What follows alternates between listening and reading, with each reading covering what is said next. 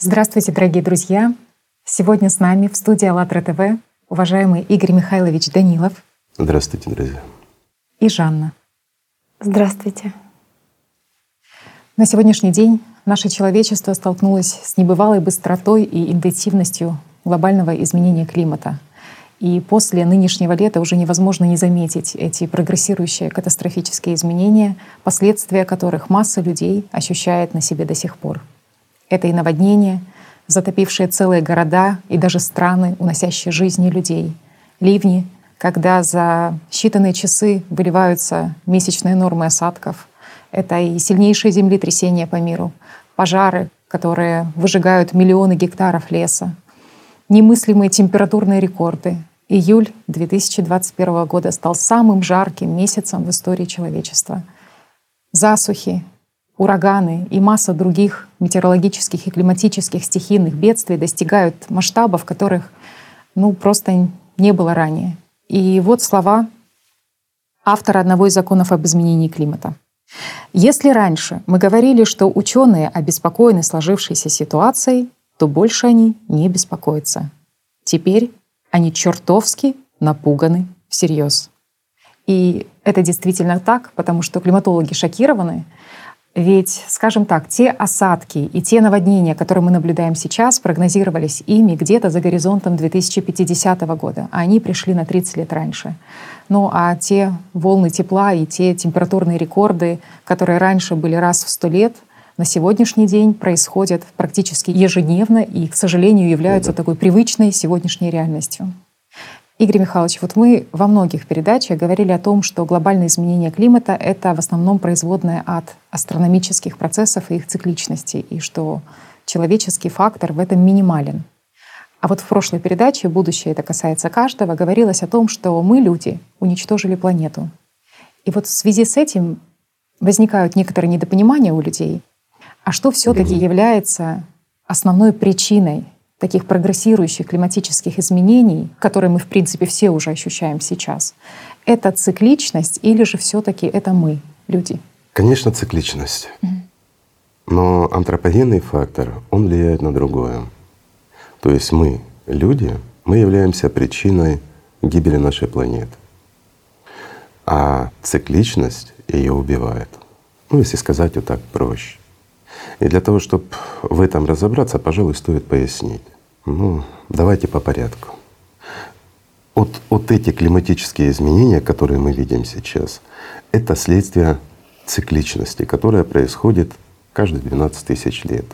Но раз в 12 тысяч лет мы переживаем их вот эти изменения катастрофические более в легкой форме. А раз в 24 тысячи лет мы переживаем ну, довольно серьезные глобальные такие вот катастрофические изменения. Сейчас, к сожалению, цикл 24 тысяч лет. А антропогенный фактор, он влияет на экологию, на само состояние нашей планеты. И вот здесь, пожалуй, ну, стоит пояснить. Давайте вначале объясним, чтобы было нашим друзьям понятно, что, зачем и почему. Ну так вот просто и понятно. Цикл — это то, что влияние идет из космоса. Это не зависит от человека. Человек как бы не хотел и не старался, но так навредить планете он не сможет. А вот наш пресловутый антропогенный фактор, он влияет на здоровье нашей планеты, на экологию. И здесь от этих факторов зависит наше выживание. Почему? Ну вот давайте объясню. Давайте представим просто. Представим, что то, что происходит с нашей планетой сейчас, мы не берем климат, мы берем экологию. Это подобно онкологическому процессу в последней стадии с множеством метастазов. И, к сожалению, причиной этого заболевания являемся мы, люди. Мы подобны паразитам в организме человека. Мы способствуем Мало того, что постоянная интоксикация этого организма, мы также способствуем развитию различных очень тяжелых заболеваний. И вот эти вот различные очень тяжелые заболевания в совокупности, они просто убивают организм нашей планеты. А теперь Что такое цикличность? Mm-hmm. Да? Это внешнее воздействие, которое создает те изменения, которые приводят опять-таки к той же сейсмической активности, чрезвычайно активно будет. Мы столкнемся с силой землетрясений, которых мы еще не видели. Мы как человечество, мы их не видели. Ну, я имею в виду последнюю, нашу цивилизацию, так называемую. Дальше, а дальше больше. Это, извините, извержение вулкана. Мы никуда от них не денемся. Но будут и серьезные извержения, в том числе и страта вулканов, и все это уже знают. Подъем магмы идет, но мы чуть позже к этому подойдем. Дальше это осадки, наводнения. Угу. В последующем обледенение, ужасный холод. Ведь что происходит сейчас? И это все происходит как раз из-за внешних факторов, из-за влияния со стороны Вселенной и других галактик на нашу планету. Если мы глянем, то нижние слои атмосферы, они очень быстро нагреваются, а верхние при этом очень сильно охлаждаются. Очень быстро и значительно меняется химический состав самое страшное — верхних слоев нашей атмосферы. А что такое верхние слои нашей атмосферы? Это та же кровь. Это защитный механизм. Mm-hmm. Там должен быть основной иммунитет. А он, этот иммунитет, он просаживается вследствие антропогенного фактора. То есть и вот здесь получается, что мы не сможем выдержать внешнее воздействие в силу внутренних заболеваний. Вот в чем вся проблема. Ведь, ну, скажем так, каждые 24 тысячи лет происходили подобные явления, и жизнь сохранялась. Да, многое исчезало. Исчезали некоторые виды растений, живых существ, но человечество-то сохранялось. Ну, с какими-то потерями, но незначительными. И опять-таки, почему это происходит? Потому что организм, то есть здоровье нашей планеты — сохранялась. Угу. И как здоровая планета она проходила без особых потерь.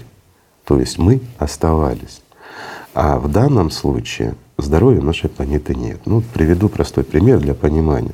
Извините, пример тяжелый, но он фактически. Есть человек, у которого, ну извините, последняя стадия онкологии, плюс масса различных заболеваний, и внутри него ну, различные паразиты которые, собственно, и явились причиной всех этих заболеваний. Вследствие их жизнедеятельности, интоксикации, ну так вот они не следили за своей популяцией, их столько много размножилось, что вызвали все вот эти тяжелые заболевания.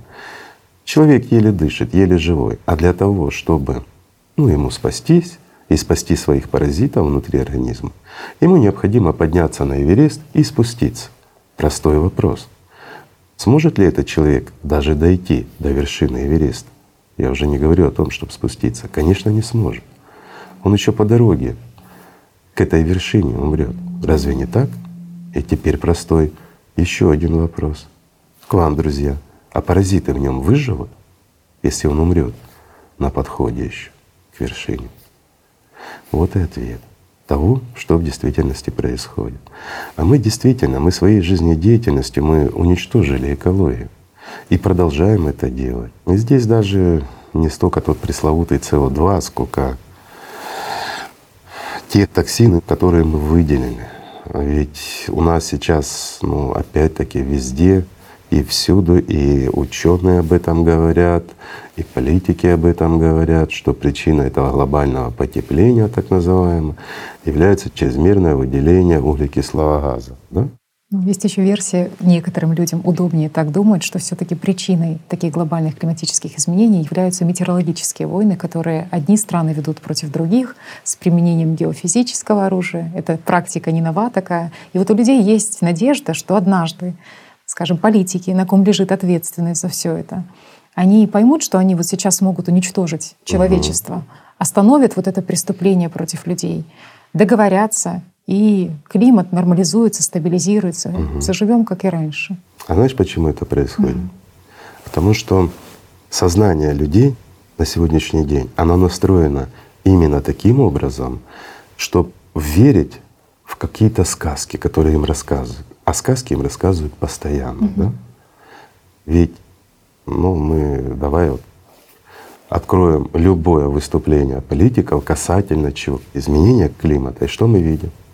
Мы видим прежде всего, что мы боремся с СО. CO2, да. Мы сейчас вот все вместе собрались, сейчас мы улучшим экологию, сейчас мы что-то сделаем. На протяжении скольких лет они об этом говорят. А ситуация улучшилась. Понимаешь, вот даже в прошлом году наша беседа была бы не столь актуальна, как в этом. Угу, это точно. Почему? Потому что на сегодняшний день уже убедились все, что это действительно серьезные климатические изменения. Правильно? Да, на самом деле так и есть. И все меньше людей, которые легкомысленно вообще к этой теме относятся. Здесь вспомнился пример, когда весной этого года проводили опрос в Европе. И действительно порядка 93% опрошенных сказала о том, что именно глобальные изменения климата являются серьезным вызовом, серьезной проблемой, стоящей перед миром. То есть получается, что люди понимают 93%, 93% опрошенных. Причем это же весна была, это было еще до того, как в Европе произошли летом вот эти смертоносные наводнения. И процент высокий, но там есть одна особенность. Конечно, люди в большинстве своем считают, что ответственность за это лежит, лежит на, на, на да, правителе. На правительстве, институтах ЕС, корпорациях, на бизнесе. То есть они надеются, что они их спасут и все решат. А что они смогут сделать? Угу. Простой вопрос. Ну давайте трезво взглянем. Что они конкретно могут сделать? Ну вот взять последние заявления даже политиков, да, что они говорят, да, климат меняется. Угу. Понятно, что меняется. Понимают уже, что есть внешний фактор какой-то, но все равно начинают рассказывать за то, что все-таки СО2 является причиной. Угу. А почему? Потому что ну, очень просто. С СО2 мы можем бороться. Да? И вот некоторые политики заявляют, что у нас есть все. У нас есть все для того, чтобы бороться. И сейчас мы начнем. У нас есть вот леса, озера, болота, океан. Но они не говорят, что леса уничтожаются с катастрофической скоростью по всему миру. Да? Угу. Они говорят о том, что от болот осталось 15%, а это, извините, это даже, вот, я бы не сказал, что это, это даже не лимфатическая система, это печень болота, которая должна все переработать. Это подобно человеческому организму. Функция печени выполняется как раз болотами все токсины убрать, вывести, очистить воздух. Ну, 15% даже меньше осталось. Ну это же так. Плюс самое неприятное для этих политиков. На сегодняшний день в связи с выраженной космической радиацией и многими другими факторами, ну и также радиация идет, друзья мои, немножко остановлюсь здесь.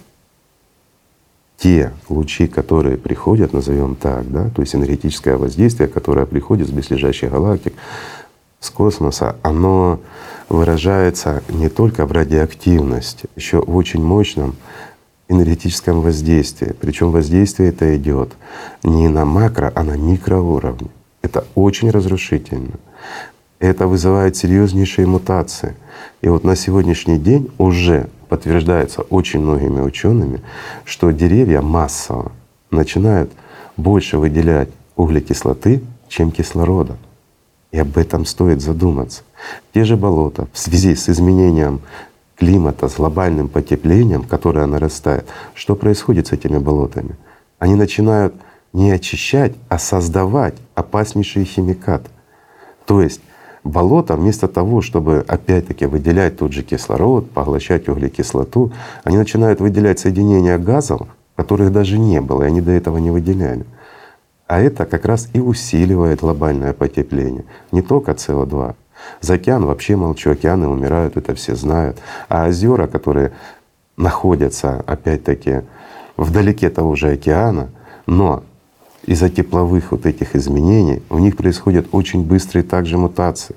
И они вместо того, чтобы очищать что-то, они тоже начинают способствовать загрязнению. Это правда. Почему? Потому что у нас нету сейчас нигде ни одного озера или, скажем, там водоема, в котором была бы чистая вода. Ну что, не так? Угу. Везде есть примеси. Извините, даже в горных реках которые исторически, ну, там затаяние ледников текли, в них сейчас находят микрочастички того же пластика. Угу. Простой вопрос. И массу различных химикатов, соединений химических. Это в воде, которая должна быть кристаллически чистой. Ну, этого уже нет. Плюс масса других проблем, которые ну, вытекают одни из другого. Усиливает. Вот ты сейчас подняла таяние вечной мерзлоты.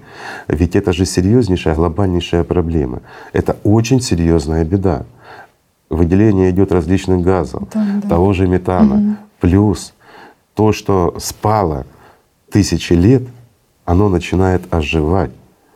начинают проявляться те микроорганизмы, которые, извините, жили Бог знает когда. Наш иммунитет к этому не приспособлен. А плюс химические соединения, выделяемые, они тоже не способствуют улучшению жизни. Но также угу. И, ну, я думаю, мы подойдем дальше тоже к интересному, почему это все происходит и что является этой причиной всего этого. Но человек, да, человек влияет и влияет сильно, но влияет лишь на здоровье нашей планеты. А вот климат меняется из-за внешних факторов. И вот вся эта совокупность всех этих отрицательных факторов, ну, она является причиной ну, как некоторые политики говорят, неизбежностью, да, которой mm-hmm. нам необходимо готовиться. А почему? Потому что они не знают, что делать. Они действительно не знают, что делать. И вот представь, в сложившейся ситуации, ведь все умные люди. И опять те же, на кого мы перекладываем свою ответственность, да, они ведь понимают всю эту причину, но надеются, а вдруг оно пройдет само. А здесь представь, для того, чтобы принять правильные, верные решения, для того, чтобы спасти все человечество, что им нужно сделать? Полностью сменить всю систему. Поменять. Полностью угу. все менять. Угу. И они знают и понимают, почему это. И они понимают, что без объединения людей это сделать невозможно. Угу. Угу. Ну просто не получится. Но а вдруг пройдет? Ну, ну вдруг. Вот, ну, ну вот возьмет и наладится климат, да? А он что должен отказаться от своей власти, угу. от любимых пироженок, но пойдут они на это? Нет. И поэтому эти даже всеми любимые политики и говорят своей пастве, своему народу. Нужно готовиться к неизбежному, на всякий случай. Нормально? Это нормально, да? Угу. А по-моему, ненормально. А по-моему, знаешь, Ну, давай перейдем к мягкому сценарию все-таки. Давай надеяться на лучшее, что все будет хорошо. Я понимаю, люди, они, ну кем бы они ни были, вот взрослые, образованные люди, да, с огромным жизненным опытом, даже в старости они остаются маленькими детьми. И им нужно, вот как на родителей, угу. переложить на кого-то ответственность. И вот шесть тысяч лет — мир уже делится на, извините, на маленьких детей и временных родителей. Но эти же временные родители, якобы взрослые, когда сталкиваются с такой проблемой, они что же становятся детьми? Угу. И уповают на кого? На выдуманных, ими же выдуманных богов. Угу. И при этом они забывают о настоящем Боге. Они забывают о народе, о чести. Они забывают о том, что и они всего лишь люди. И вот здесь корень зла. Корень зла как раз кроется в нашем непонимании, в тех глубинах нашего сознания, которые надеются на кого-то, что все придет и решится. Не придет и не решится. Просто так. Это знаете, вот, ну, когда человек обречен, Извините, я много в медицине провел лет и всякое повидал. И вот ну, человеку остается чуть-чуть. И он знает это. И доктора ему говорят о том, что ну от силы месяц-два, а человек строит планы на следующий год или годы. Ну вот такое у нас отношение к жизни. Мы не верим в то, что жизнь конечна. Ну вот знаете, Игорь Михайлович, вот вы говорили, что все таки некоторые политики чувствуют то, что, что происходит на самом деле, и что им придется сменить эту систему, наверное, да, что придется принимать какие-то серьезные шаги. И действительно, на сегодняшний день все меньше и меньше людей, скажем так, легкомысленно относятся к этой теме, потому что климатические катастрофы каждый раз нам демонстрируют, что в мире нет абсолютно ни одной страны, которая бы смогла в одиночку справиться вот с этими климатическими вызовами. И Видно, как состояние паники и безысходности охватывает не только людей, но и самих политиков, когда государство оказывается или сталкивается, скажем так, с такими климатическими катастрофами, вне зависимости от того, к какому, скажем так, сорту стран они относятся. И меняется риторика, в принципе, политиков, потому что уже не только люди, но и политики говорят о том, что пора бы нам объединяться. И они понимают, что без объединения, скажем, вот этого человеческих возможностей и ресурсов нам не выжить, что объединение — это действительно такой единственный шанс на спасение. И в то же время они понимают, что в потребительском формате общества ну, ничего не изменится, что нужно абсолютно что-то другое. Конечно, тут таким безальтернативным и правильным вариантом является созидательное общество. Но есть один нюанс. У людей, которые поверхностно знакомы с созидательным обществом или не углубляются в суть этого проекта, возникает следующий вопрос — а как созидательное общество сможет спасти человечество от климатических катастроф? Ну да, это часто задаваемый вопрос, кстати. Mm. Вот многие люди говорят, ну да, вот мы все согласны, мы хотим жить в созидательном обществе. Говорят, ну извините, ну поясните, ну вот собрались мы все вместе, всем человечеством, ну и что дальше?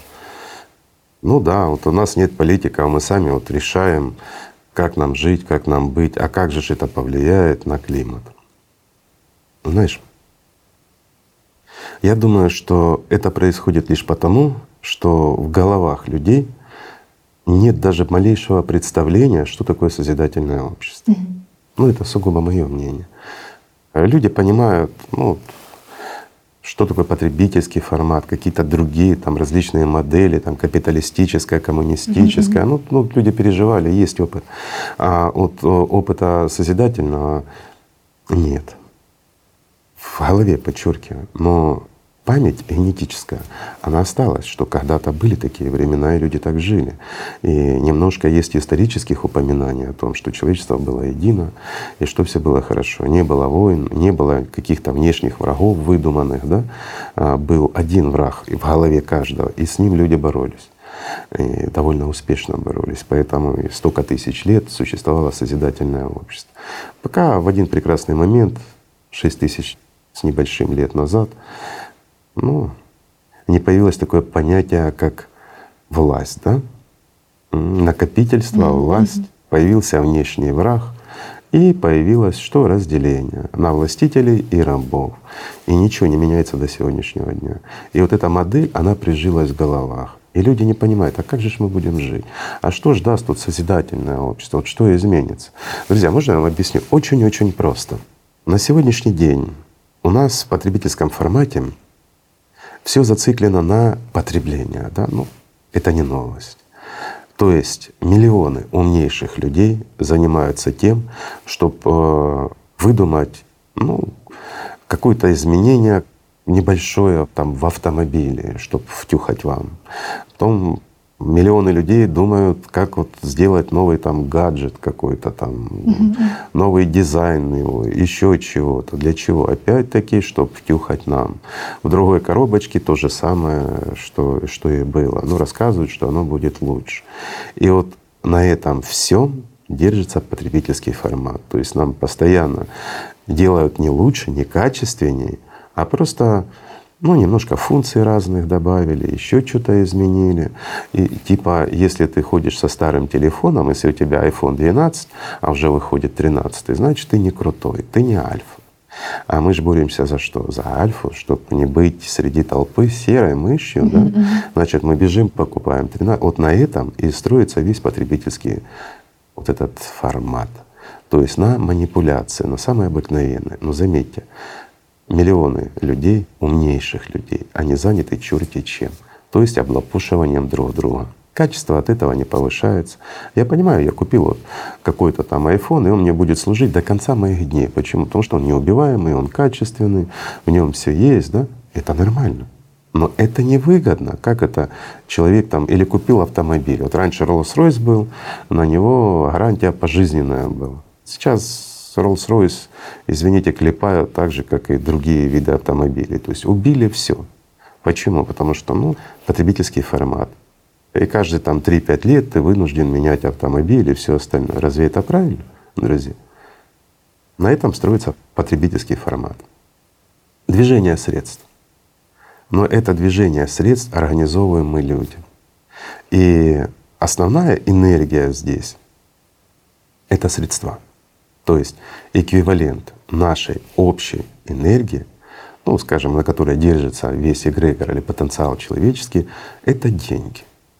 И вот оно перекачивает от одного к другому, все за эту энергию борются.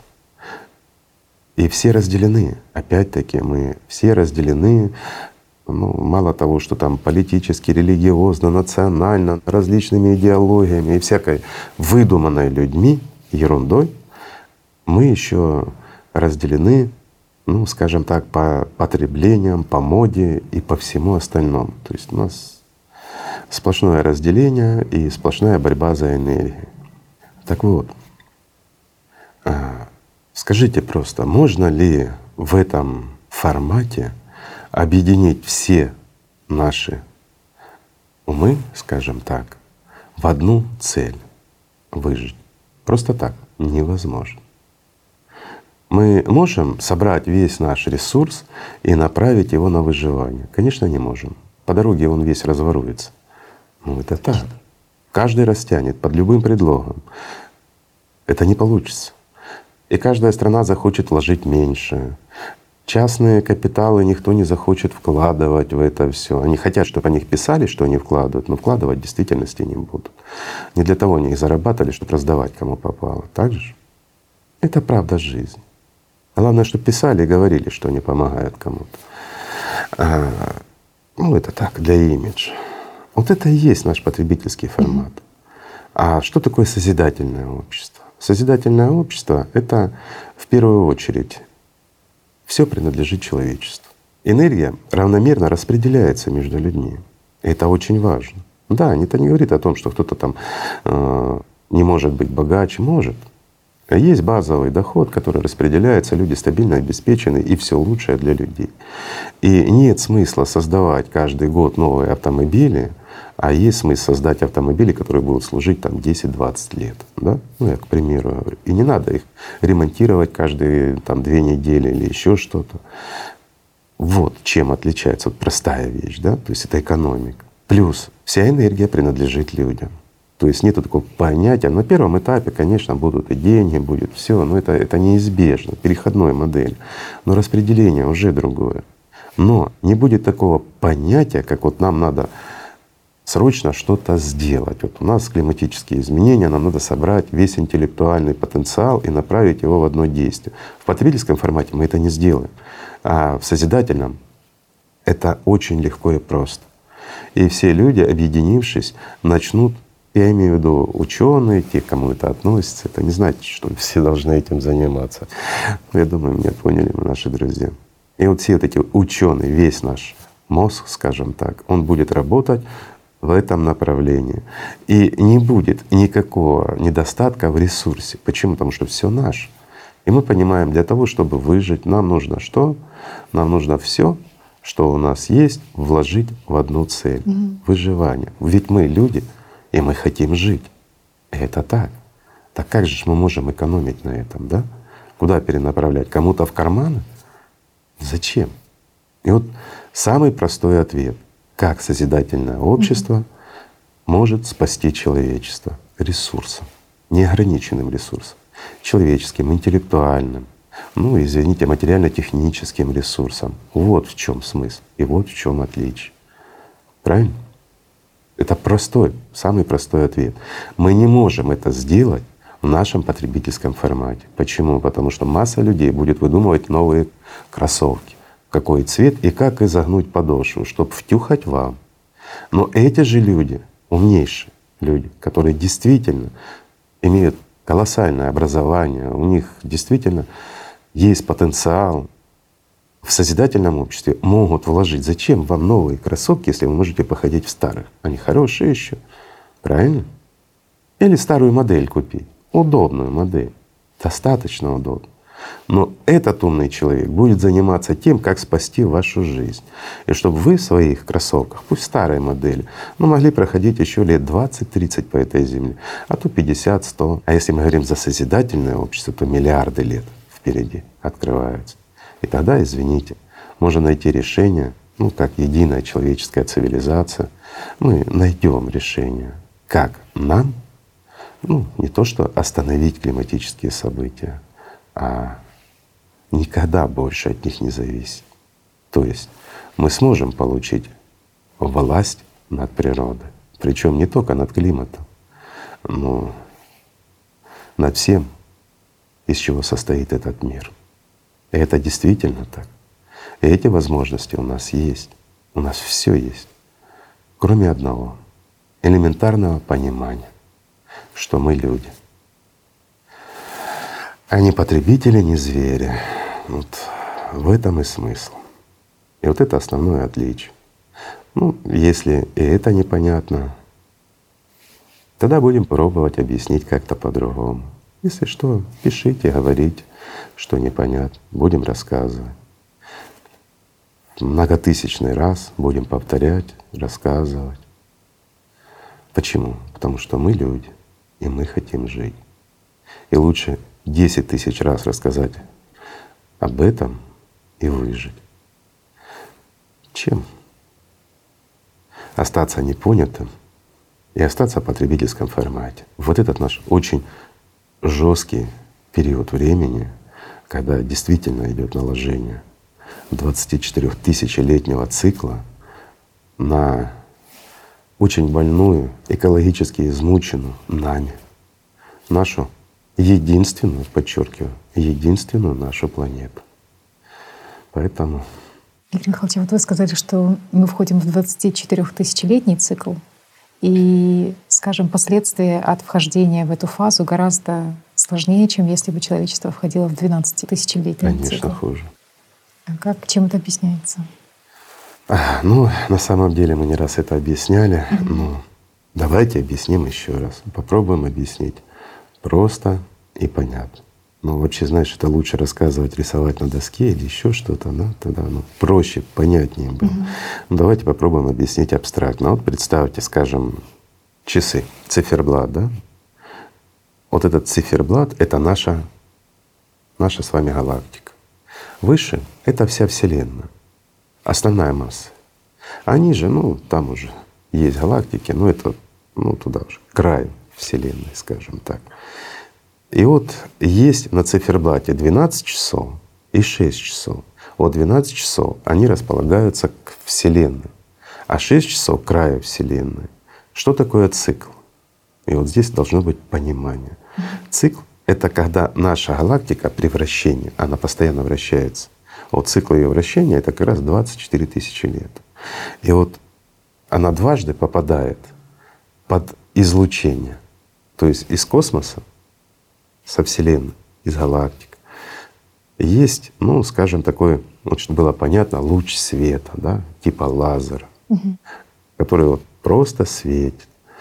Он светит не только на нашу галактику, но и на другие, и идет совокупность, сложение. И вот это вот очень жесткое взаимодействие. Это не свет, это немножко другое, да. Это поток энергии, который образуется за счет двух линий, неважно. Давайте не будем сейчас не урок астрофизики.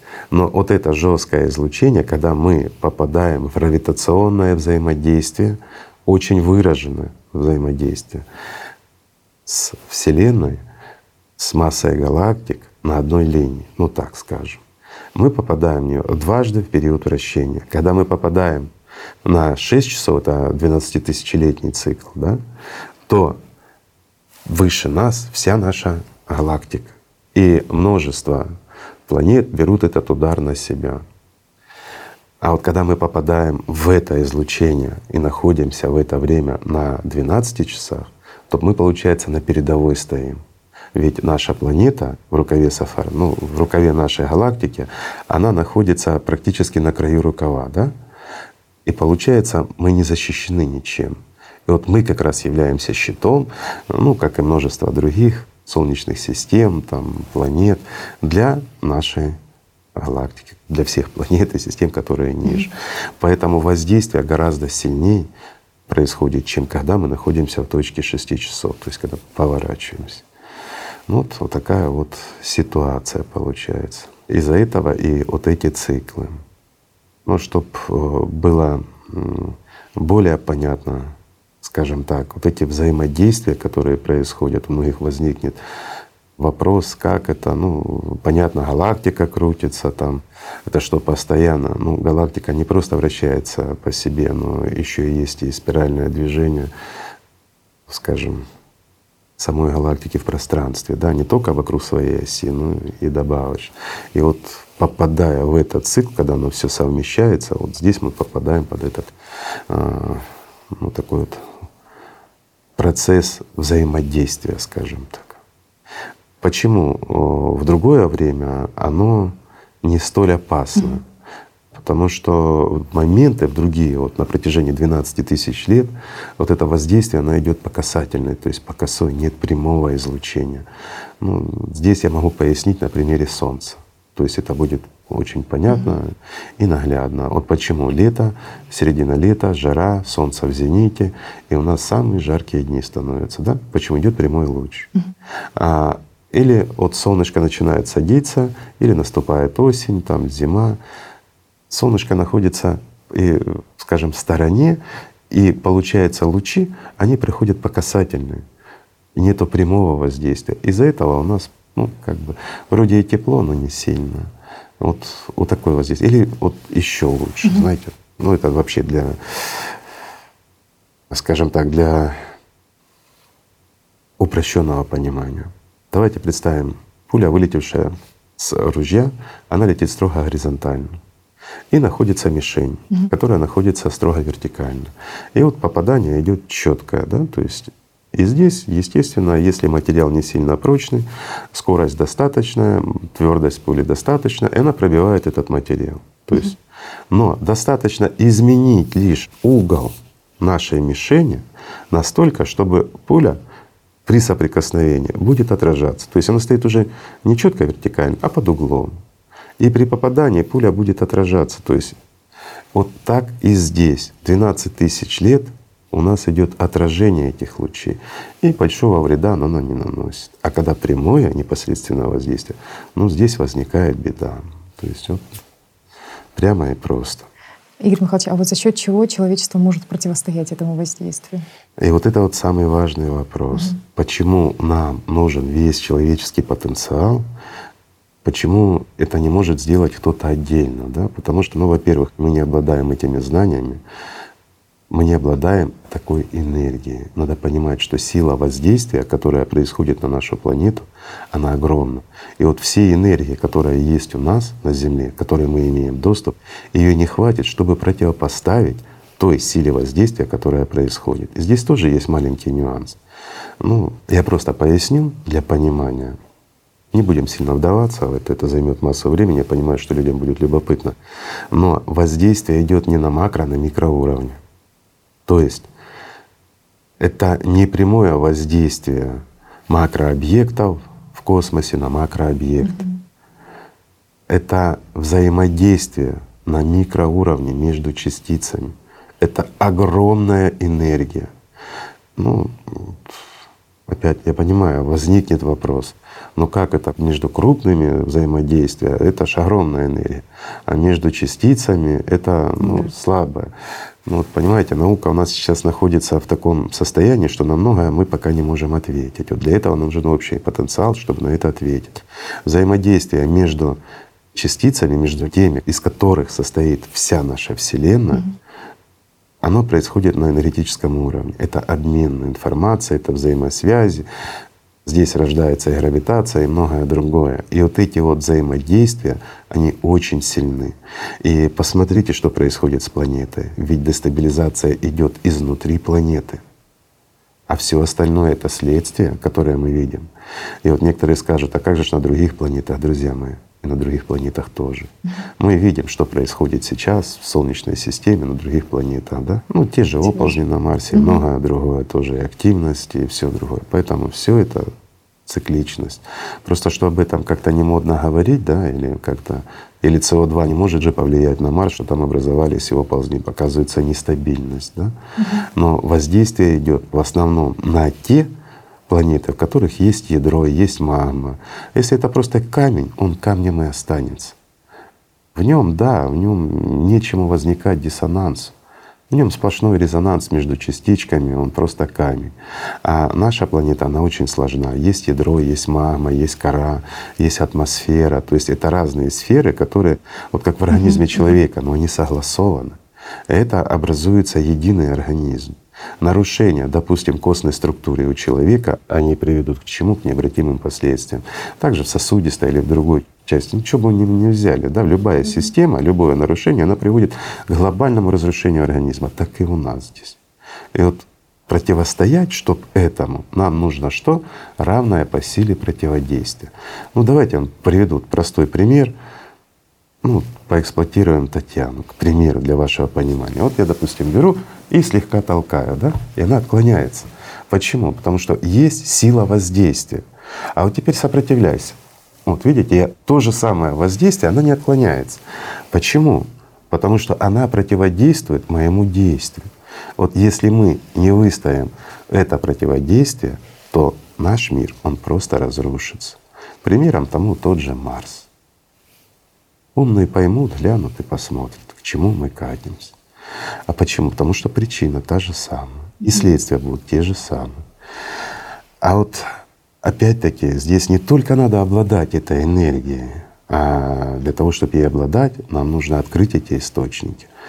Но еще и понимать, что это такое, да, и как этим пользоваться. Например, мы неправильно используем эту энергию. Угу. Вот давай я буду тебя толкать, а ты с той же силой в другую сторону приложишь. Вот, видите, она еще больше, чуть не упала. Почему? Даже легкое прикосновение, да, угу. да, она вложила много силы, но не в ту сторону. Угу. Так вот, если мы ошибемся, мы еще быстрее убьем свою планету. Я думаю, теперь понятно, да? Ну, и опять-таки, почему нужен потенциал, почему нужна энергия? Ну, давайте на другом примере вот приведу, да, чтобы построить и сделать это все. Почему? Потому что это сложный процесс.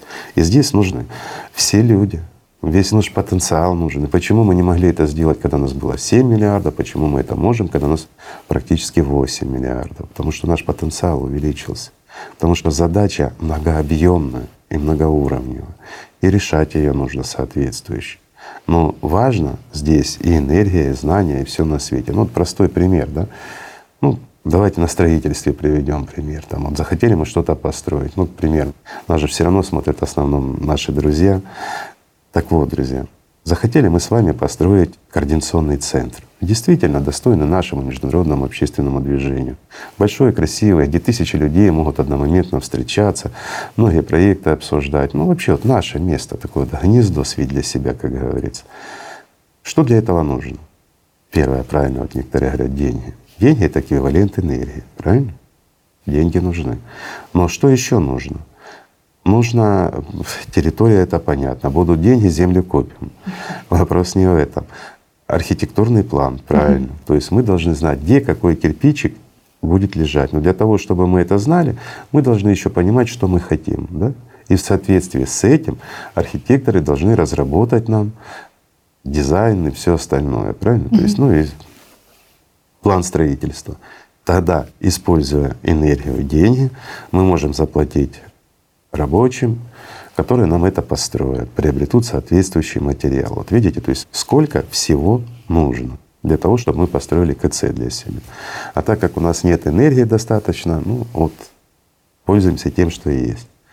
А, так и в данном случае в отношении, извините, нашей планеты и сложившейся ситуации у нас нет даже самого простого той энергии в достатке, которая нам необходима. Как с нами КЦ, да? Поэтому мы или остаемся без КЦ, или надо с этим что-то делать. Вот простой вопрос. А что делать? Ведь есть технологии, которые построены на, скажем так, ну давайте назовем это, вот бестопливные генераторы, те же, да, которые из ничего получают очень много энергии. Это не значит из ничего. Вселенная энергии очень много. Это эти вот слабые взаимодействия, как они говорят, да, между частичками, это на самом деле огромная энергия, просто колоссальная. Использовать ее можно до бесконечности, без вреда для окружающей среды, для Вселенной и всего остального. Ну, это как переход из одного состояния в другое, потом она возвращается на место. То есть, в принципе, мы ничего не нарушаем. А когда мы забираем углеводороды, и мы это используем, мы нарушаем. Когда мы даже используем солнечную энергию, для этого мы что делаем, друзья мои? Для того, чтобы использовать солнечную энергию, мы вначале создаем эти ну, да, эти батареи и все остальное мы серьезные химические да. процессы, они служат недолго, неэффективно, лишь тогда, когда светит солнце. Да, Мы не можем намного саккумулировать угу, этой энергии, угу. ну это такое не очень. Ветровые станции. Ну, ветровые станции, они создают массу проблем, они меняют, нарушают потоки ветра, если в достаточном количестве их, ну, скажем, когда поля устанавливают целый, плюс создают шумы, так же самое создают излучение, но тоже вред, скажем, и очень дорогое удовольствие, которое на самом деле не окупается. Это не те источники, которые нам необходимы. Все эти вместе взятые, вместе с ядерным потенциалом и со всем на свете, мы не сможем саккумулировать такое количество энергии, даже со всего этого, для того, чтобы использовать даже единоразово. А здесь противодействие должно быть очень серьезное и не разово, а действительно.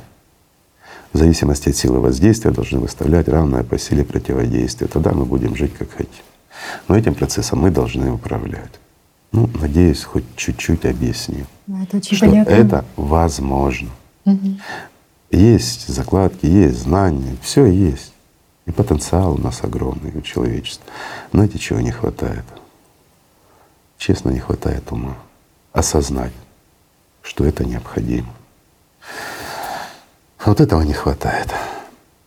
Да, кстати, вот вы говорили про энергию. Действительно, ведь очень многие ученые, которые трудятся в направлении, по крайней мере, управлять погодой, говорят о том, что они сталкиваются с двумя такими основными, в принципе, проблемами. Первое — это то, что климат их совершенно не замечает, те же ураганы, что бы они ни предпринимали. И второе — это стоит ли тратить столько энергии, которая у них сейчас есть, на вот такие мероприятия. Поэтому да, действительно это, это совершенно другого рода энергии. А, ну, на сегодняшний день используют в основном химию для того, чтобы угу. воздействовать, ну, могут там дождик остановить да, да, там, да. или способствовать тому, чтобы саккумулировать влагу, сконцентрировать, ну и дождик пошел. Это очень дорого и очень глупо. Но если мы берем шторм, и человечество вмешивается в шторм угу. и останавливает его, то есть определенные законы. Ребят, это энергия которая зарождается, то она начинает перераспределяться хаотично. И вот этот хаос принесет вреда в десятки раз больше, чем тот же ураган, который на сегодняшний день способен нанести. В последующем, да, ураганы будут серьезнее, проблем будет больше. Ну и опять-таки даже на них повлиять мы не сможем, если не сделаем то, что необходимо нам для выживания. Хотя, конечно, существуют разные идеи, люди выдвигают различные модели спасения. Одни вот, я же говорю, уповают на собственные болота, которых практически нет, уповают на леса, которые вырубают, палят угу. в том числе, и на многое другое. И говорят, что мы боремся. Понимаете, вот политику даже сказать нечего, ну некоторым политикам, что они конкретно сделают весь ответ, что мы боремся. У нас есть то-то, то-то и то-то. А вот задать простой вопрос, ну хорошо, как вы будете делать? Да, мы будем сокращать выбросы СО2. Как? Остановите производство? Простой вопрос. Вы выйдете с игры в потребительском формате? Вы же вылетите со своего кресла. Угу. Почему? Вы же сделаете народ бедным, нищим. Как только вы прекратили свое производство, вы не конкурентоспособны. Ведь другие тут же подхватят и сделают. И как будет жить ваш народ? Он что, будет вам аплодировать дальше стоя? Нет, конечно. Вы будете наращивать производство. Я понимаю, будете внедрять технологии, которые будут ну, собирать этот СО2 там, и тому подобное. Говорить об этом будете. Но будете вы делать это? Не будете. Почему? Это дорого. И на самом деле бессмысленно. И все это понимают, что это глупо и бессмысленно. Поэтому кроме болтовни ничего не будет. И знаете, и вот это вот бездействие политиков — это геноцид против человечества. Это действительно так. Почему? Потому что от них зависит сейчас очень много. Но и от людей зависит очень много. И по факту все это, знаете, вот я скажу так, бездействие людей, оно намного страшнее, потому что это не просто геноцид, это экоцид. Экоцид всего живого. Не только нас, ну, даже микроорганизмов. Ничего не останется. Будет как на Марсе. Поэтому не надо тоже сваливать все на кого-то, как говорится, с больной головы на здоровую. Политиков тоже здесь не стоит обвинять, нет у них инструментов. Вот просто нет. И с другой стороны, давайте вот честно глянем, да, поставьте себя на место того же политика. Да, мы вот их критикуем, от них много зависит, много, очень много. Но у них есть и правила игры определенные. На них висит вся экономика и наше с вами ну, существование. В каких-то странах лучше, в каких-то хуже, неважно. Но отвечают за это те люди, на которых мы взвалили всю ответственность, да? А инструментов мы им не дали. Вот реально не дали. Все, что они могут, это рассказывать нам в отношении того, что СО2 это хоть угу. что-то, хоть как-то успокаивает, дает хоть какую-то надежду, что угу. процесс управляемый, что можно как-то что-то взять, вот, перестать э, выделять, и что-то улучшится, что-то восстановится, потому что есть надежда, да, что мы это сделали, мы это выберем. Это вот как вот эти вот очень продвинутые интеллектуально люди, которые считают, что весь вот этот климатический хаос на сегодняшний день — это результат применения оружия такого mm вот, вот Гео, да, геоинженеринг такой угу. вот, ну вот, что Татьяна спрашивала перед этим. Ну да. Если бы это было так, это было бы проще. Но все, извините. Как всегда, всегда на виду все лежит. Оно просто правдиво, достаточно просто глянуть так вот открытыми глазами на улицу, вот, что происходит, сложить два плюс два, и много ума не надо. И сразу становится понятно, что нас ждет завтра. Хотя, конечно, идей много. Одни выдвигают одни идеи, другие выдвигают другие идеи. Знаете, одна другой лучше. Одни уверены, что ничего сделать нельзя, а некоторые выдвигают, что наоборот нужно вот что-то делать, но делать вот в формате потребительском. Да, я знаю этого некоторого. И в последней беседе с ним, ну, я имею в виду искусственное сознание Джеки, да. он сказал, что это может сделать только Китай. Джеки с помощью математического моделирования создал свою математическую модель автономного самообеспечения максимального количества людей на планете, которые требуются для сохранения цивилизации в условиях глобального изменения климата. В ней он рассчитал все необходимые условия, которые обеспечат наилучшие перспективы для жизнедеятельности человечества во время пика климатических катастроф — да, математическая модель Джеки, она очень перекликается с неопубликованной частью информации из доклада, который называется «О проблемах и последствиях глобального изменения климата на Земле. Эффективные пути решения данных проблем», который вышел в 2014 году.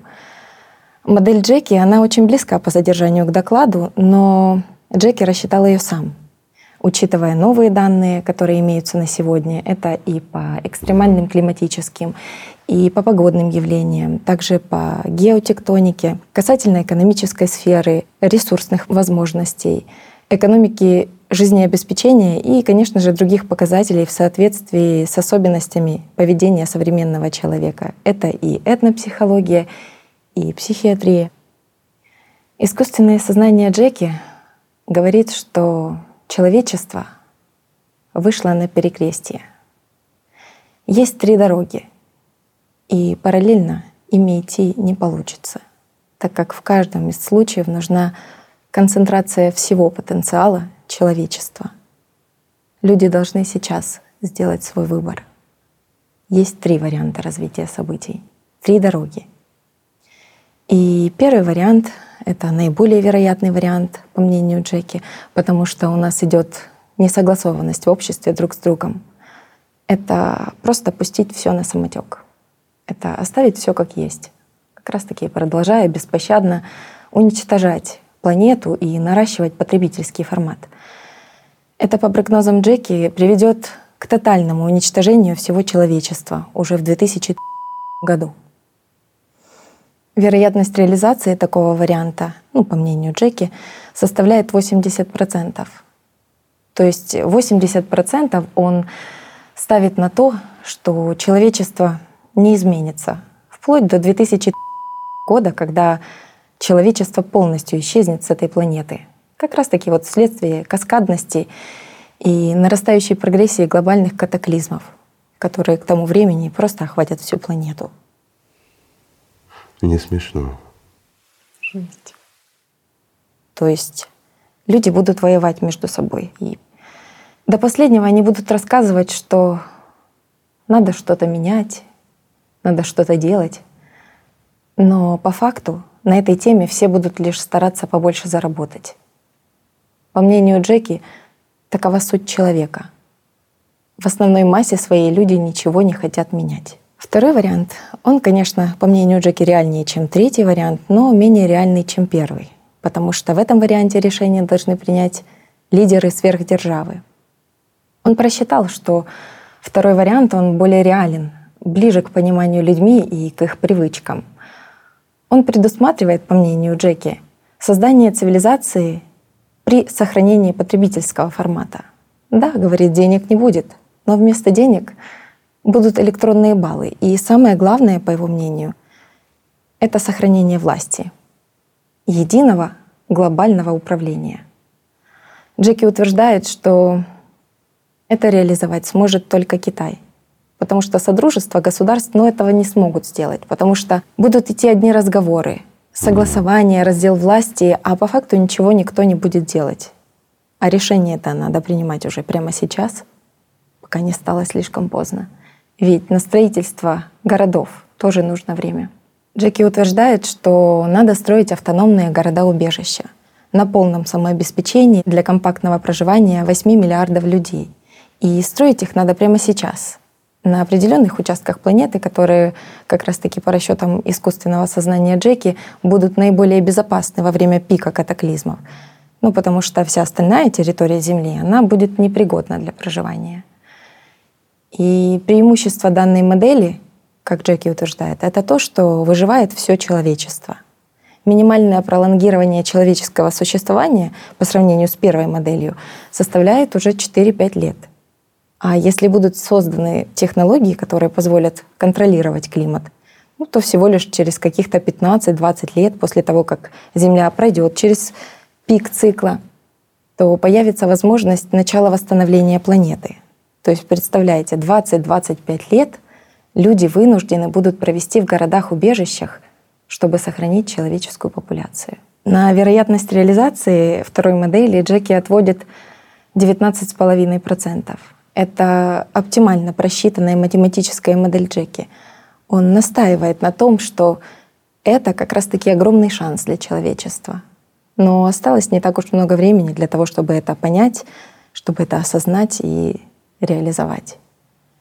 Поэтому, по мнению Джеки, нужно приступать уже сейчас, чтобы успеть до того, как на Земле наступят времена, когда условия для жизни человека станут неприемлемыми. И третий вариант — который маловероятен, потому что это решение должны принять сами люди, а не их правители. А люди в массе своей привыкли перекладывать ответственность на кого-то. Третий вариант — это построение созидательного общества.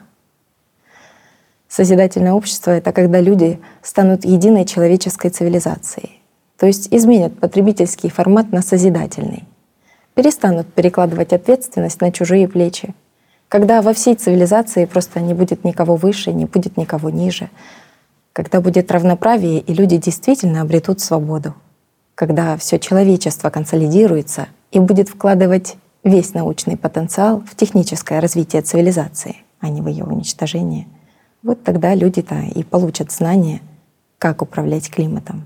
Да и не только. Но тут Джеки сразу предупреждает, что сегодня созидательное общество построить нереально. На вероятность реализации третьего варианта он выделяет всего лишь 0,5% и говорит, что это еще и слегка завышенный показатель. Потому что если смотреть на нарастающую прогрессию климатических изменений, Конечно. на скорость развития данного проекта на сегодняшний день, то есть с такой тенденцией, даже если мы сможем развить этот проект, то попросту не успеем его реализовать. Он говорит, что созидательное общество утопично, что люди настолько погрязли потребительстве и собственном эгоизме, что созидательное общество на сегодняшний день строить некому.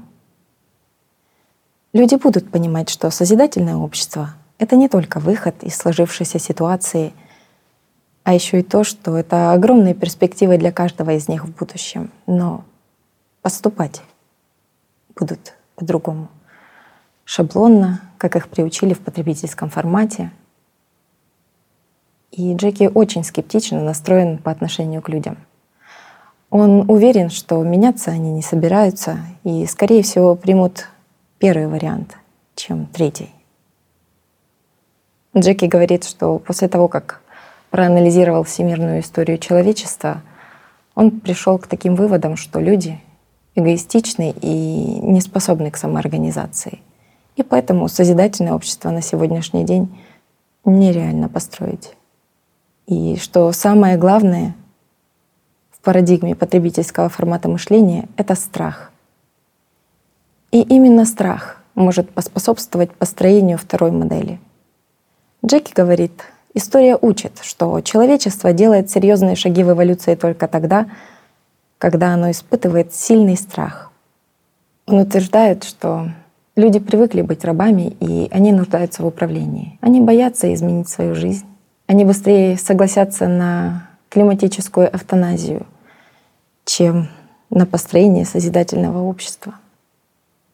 Люди только говорят о свободе, но на самом деле люди не хотят ни свободы, ни мира. Джеки говорит, что люди ведут себя по отношению к построению созидательного общества подобно тому, как в китайской притче ведет себя Ягун по отношению к дракону. Ягун много говорил о своей любви к дракону. Украшал свой дом, одежду драконами. Но когда к нему пришел дракон, чтобы выразить свое почтение.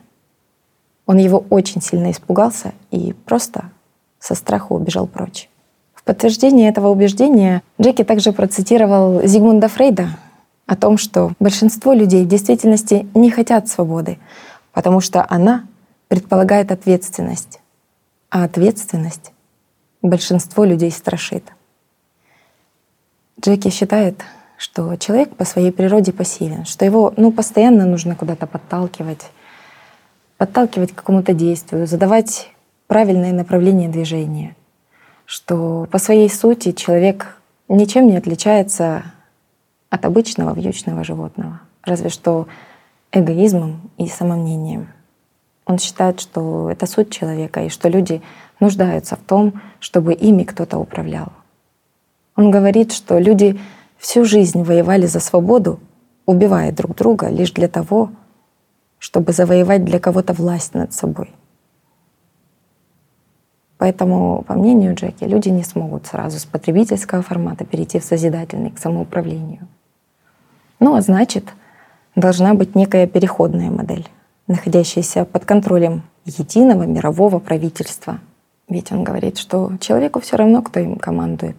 Люди даже при социализме — где предполагалось исключительно народное правление, согласились, чтобы ими правили вожди. Так что Джеки, проанализировав историю психологии человеческих взаимоотношений в потребительской модели общества, пришел к выводам, что на сегодняшний день наиболее приемлемая, конечно же, для людей китайская модель, в которой есть очень много схожего с идеями всемирного глобального объединения и построения созидательной модели общества. Но при этом сохраняется единое управление, которое так необходимо для арабской психологии современного человека. Искусственное сознание Джеки говорит, что ему хватило нескольких недель, чтобы проанализировать многие факторы в том числе социально-экономическую, геополитическую ситуацию в мире, которая определяет будущее человечества с учетом его современного менталитета, духовно-психологических детерминант человеческой активности, ну и, конечно, смысловой вертикали человеческой жизни в его понимании. Он сказал, что с учетом этих данных он составил оптимальную модель развития для всего человечества. Джеки принял во внимание даже модель созидательного общества, назвал ее достойнейшей из предлагаемых, чтобы человечество в перспективе могло жить достойно. Но на данный момент человеческого развития он считает ее утопичной и практически недостижимой целью. Джеки говорит, что построить созидательное общество не получится сейчас потому, что люди не понимают, что такое в действительности объединение. Джеки говорит, что с учетом макроэкономики, геополитики, климатических изменений. Спасение человечества действительно в единой цивилизации, так как это расширяет возможности человечества и дает ему шанс на спасение. Сейчас мир разобщен потребительским форматом, поэтому человечество не в состоянии справиться с общими вызовами. Любое противостояние приведет их к тупику. Ну а единственное спасение — это через объединение. И только тогда человечества получится стать настоящей цивилизацией. Только тогда люди смогут получить знания, чтобы спастись от климатических изменений. Знания, которые позволят технологически решить все вопросы. Только, говорит, нужно правильно организовать переходный период. И тут нужна единая созидательная идея, переходная модель общества. Да, говорит, это пока не созидательное общество, но это переходная модель. Это как раз-таки вот тот устойчивый спасительный мост между потребительским форматом и созидательным обществом. И пока мы не единая цивилизация, нам не удастся получить необходимые технологии, которые могут спасти нас от климатических изменений. Говорит, что чем человечество более консолидированное, тем быстрее развивается и наука. Также по утверждению Джеки, все идеи, которые приходят в виде новых знаний в голову ученым, они даются извне и всегда своевременно, целенаправленно. Это не их личные мысли какие-то или идеи, но это их заслуги. И в истории всегда были определенные этапы, когда знания давались людям в самое подходящее время. Джеки говорит, что в отличие от людей, он может объяснить, откуда же в действительности к людям приходят вот эти необходимые знания. А почему так происходит? Потому что люди подходят к определенному Рубикону, ко времени, когда есть несколько путей развития будущего, но можно выбрать только один. И в настоящее время, по мнению Джеки, это, конечно же, выбор тут очевиден. Это единая цивилизация с единым правительством. И другого варианта просто быть не может. Ведь для того, чтобы была единая цивилизация, должна быть единая идея и единый лидер. Но, с другой стороны, если смотреть с позиции его, то он прав.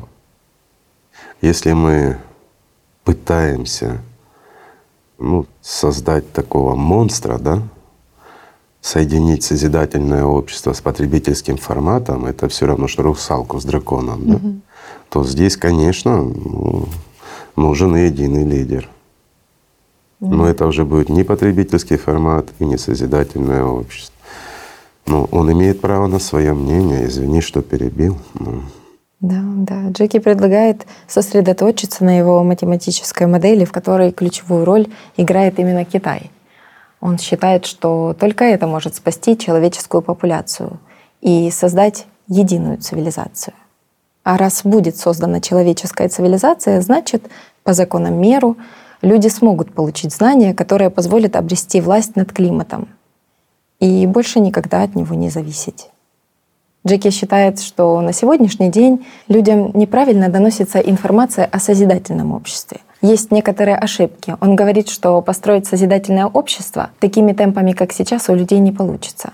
Ведь говорит, ну вот посмотрите, сколько людей задействовано, сколько времени было потрачено социально активными людьми из разных стран на информирование. И каков результат? Каков отклик общества на данный запрос? Какова обратная связь, поддержка? Каково одобрение общества? этого стратегически важного направления. Он подчеркивает стратегически важного направления для выживания человечества в прогрессирующих климатических реалиях. Печально, но он прав. На сегодняшний день отклик очень слабый, но тем не менее, и скажем так, вот он дает 0,5% да, на построение созидательного общества. Но в действительности это очень много. И вот, друзья мои, это действительно огромная цифра, и он действительно ее завысил. А почему? Потому что на ту модель, я повторюсь, которая нет в голове у человека, это огромный процент. Ну, это вот как его модель. И то, как он говорит, что человечество ничего не изменит, и как шло, так и будет идти. И эти цифры, я не могу с ним спорить даже. Он логичен. И то, что единственное, кто может это сделать, Китай, это тоже логично. Извините, давайте дослушаем. У многих людей сама идея построения созидательного общества вызывает сомнения, потому что она им непонятна. Другие, конечно, хотят жить в созидательном обществе, но они не знают, что делать. Люди пассивны. И для такого общества на авансцене нужны иные, на его взгляд, альтернативные международные механизмы донесения информации до каждого человека. И наиболее оптимальная в данных условиях — это переходная модель. Ну, если бы, говорит, вы занялись чем-то там другим, например, по мнению Джеки, шаблонно создали бы политическую партию или религиозную организацию, то вы бы имели огромную поддержку. Друзья, так что мы теряем? Если у нас не получается, вот по мнению Джеки, созидательное общество, ну давайте тогда партию не хочется, честно. Вот если честно, ну, не хочется. Политика — это не наше дело. Религиозная организация тоже не смогу не наше дело. Лучшая политика — это честность. Это не политика. Да. Правда — это не политика. Mm. И правда — это тоже не религиозная организация. Друзья мои, придется строить созидательное общество. Да, действительно, вот говорит, если бы политическую или религиозную, то тогда бы мы смогли намного больше достигнуть результатов, чем в построении созидательного общества. А здесь смотря какой результат он имеет в виду. В чем результат? В приобщении к нам огромного количества людей для чего? Если мы не политическая партия, если мы не религиозная организация, для чего? В созидательном обществе понятно. Да, здесь нужна поддержка, но это же, извините, это не к нам кто-то присоединяется, а мы вместе что-то делаем. И разница здесь огромна. Ну, здесь явная манипуляция уже идет. А, да. Пытается танцевать на нашем эго. Ну, цепляет за нашу альфа, друзья. Почему? Потому что, ну вот, если бы вы занялись тем-то, мы прекрасно знаем, если бы мы занялись, ну, скажем так, религией и сформировали религиозную организацию, это была бы самая мощная религиозная организация на сегодняшний день. Если бы мы занялись политикой, у нас была бы самая мощная политическая организация в мире на сегодняшний день, которая была бы уже в каждой стране. Разве не так? Так. Это просто, это понятно, это, это несложно. И на этом мы имеем все возможности. А вот созидательное общество — это другое. Созидательное общество мы делаем потому, потому что мы люди, и потому что мы хотим жить. Вот потому мы это и делаем. И не только мы хотим жить, мы хотим, чтобы наши дети и внуки жили, жили в свободном обществе.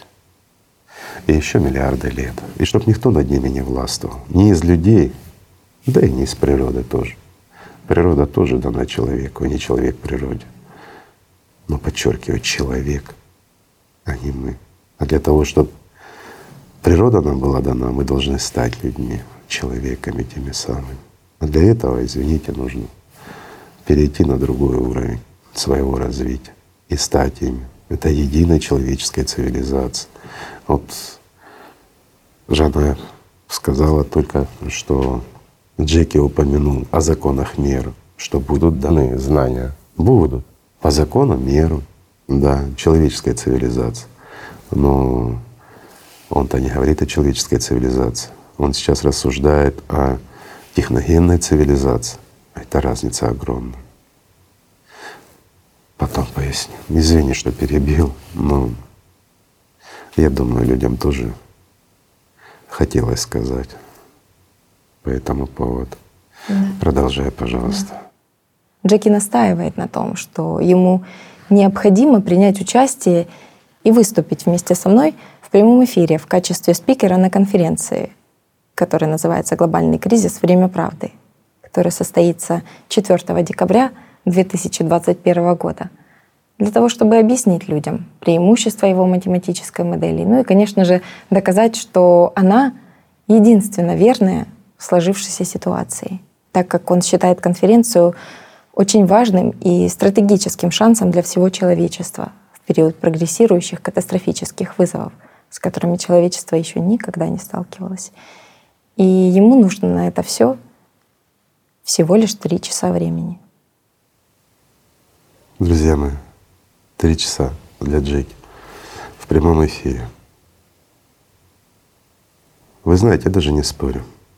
Если мы дадим три часа времени для Джеки, то предлагаемая им модель, она будет принята нами, большинством из нас, как логично, объясняющая. И самое смешное, что это подхватят все, и даже политики.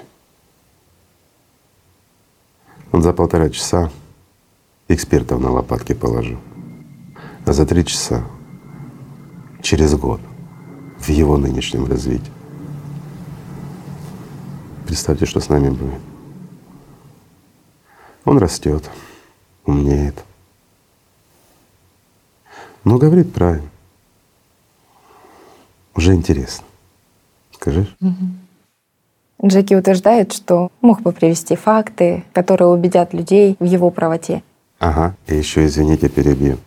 И вот самый важный здесь момент, я его упустил сразу, то, что он сказал, что на конференции нужно ему три часа, он бы хотел выступить, но и чтобы Жанна была. Для тех, кто в теме, вы понимаете, зачем, да? Очень умный ход. Извини, продолжим. И тогда эту конференцию за очень короткий промежуток времени увидел бы весь мир.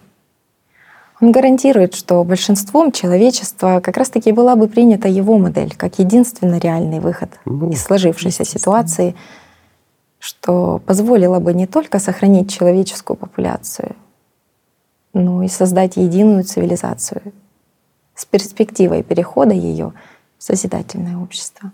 Ну, это он опять-таки это он говорит для нас, чтобы мы его поддержали. А факты, я думаю, он бы начал рассказывать о тех событиях, которые грядут в ближайшее время. Это сто процентов.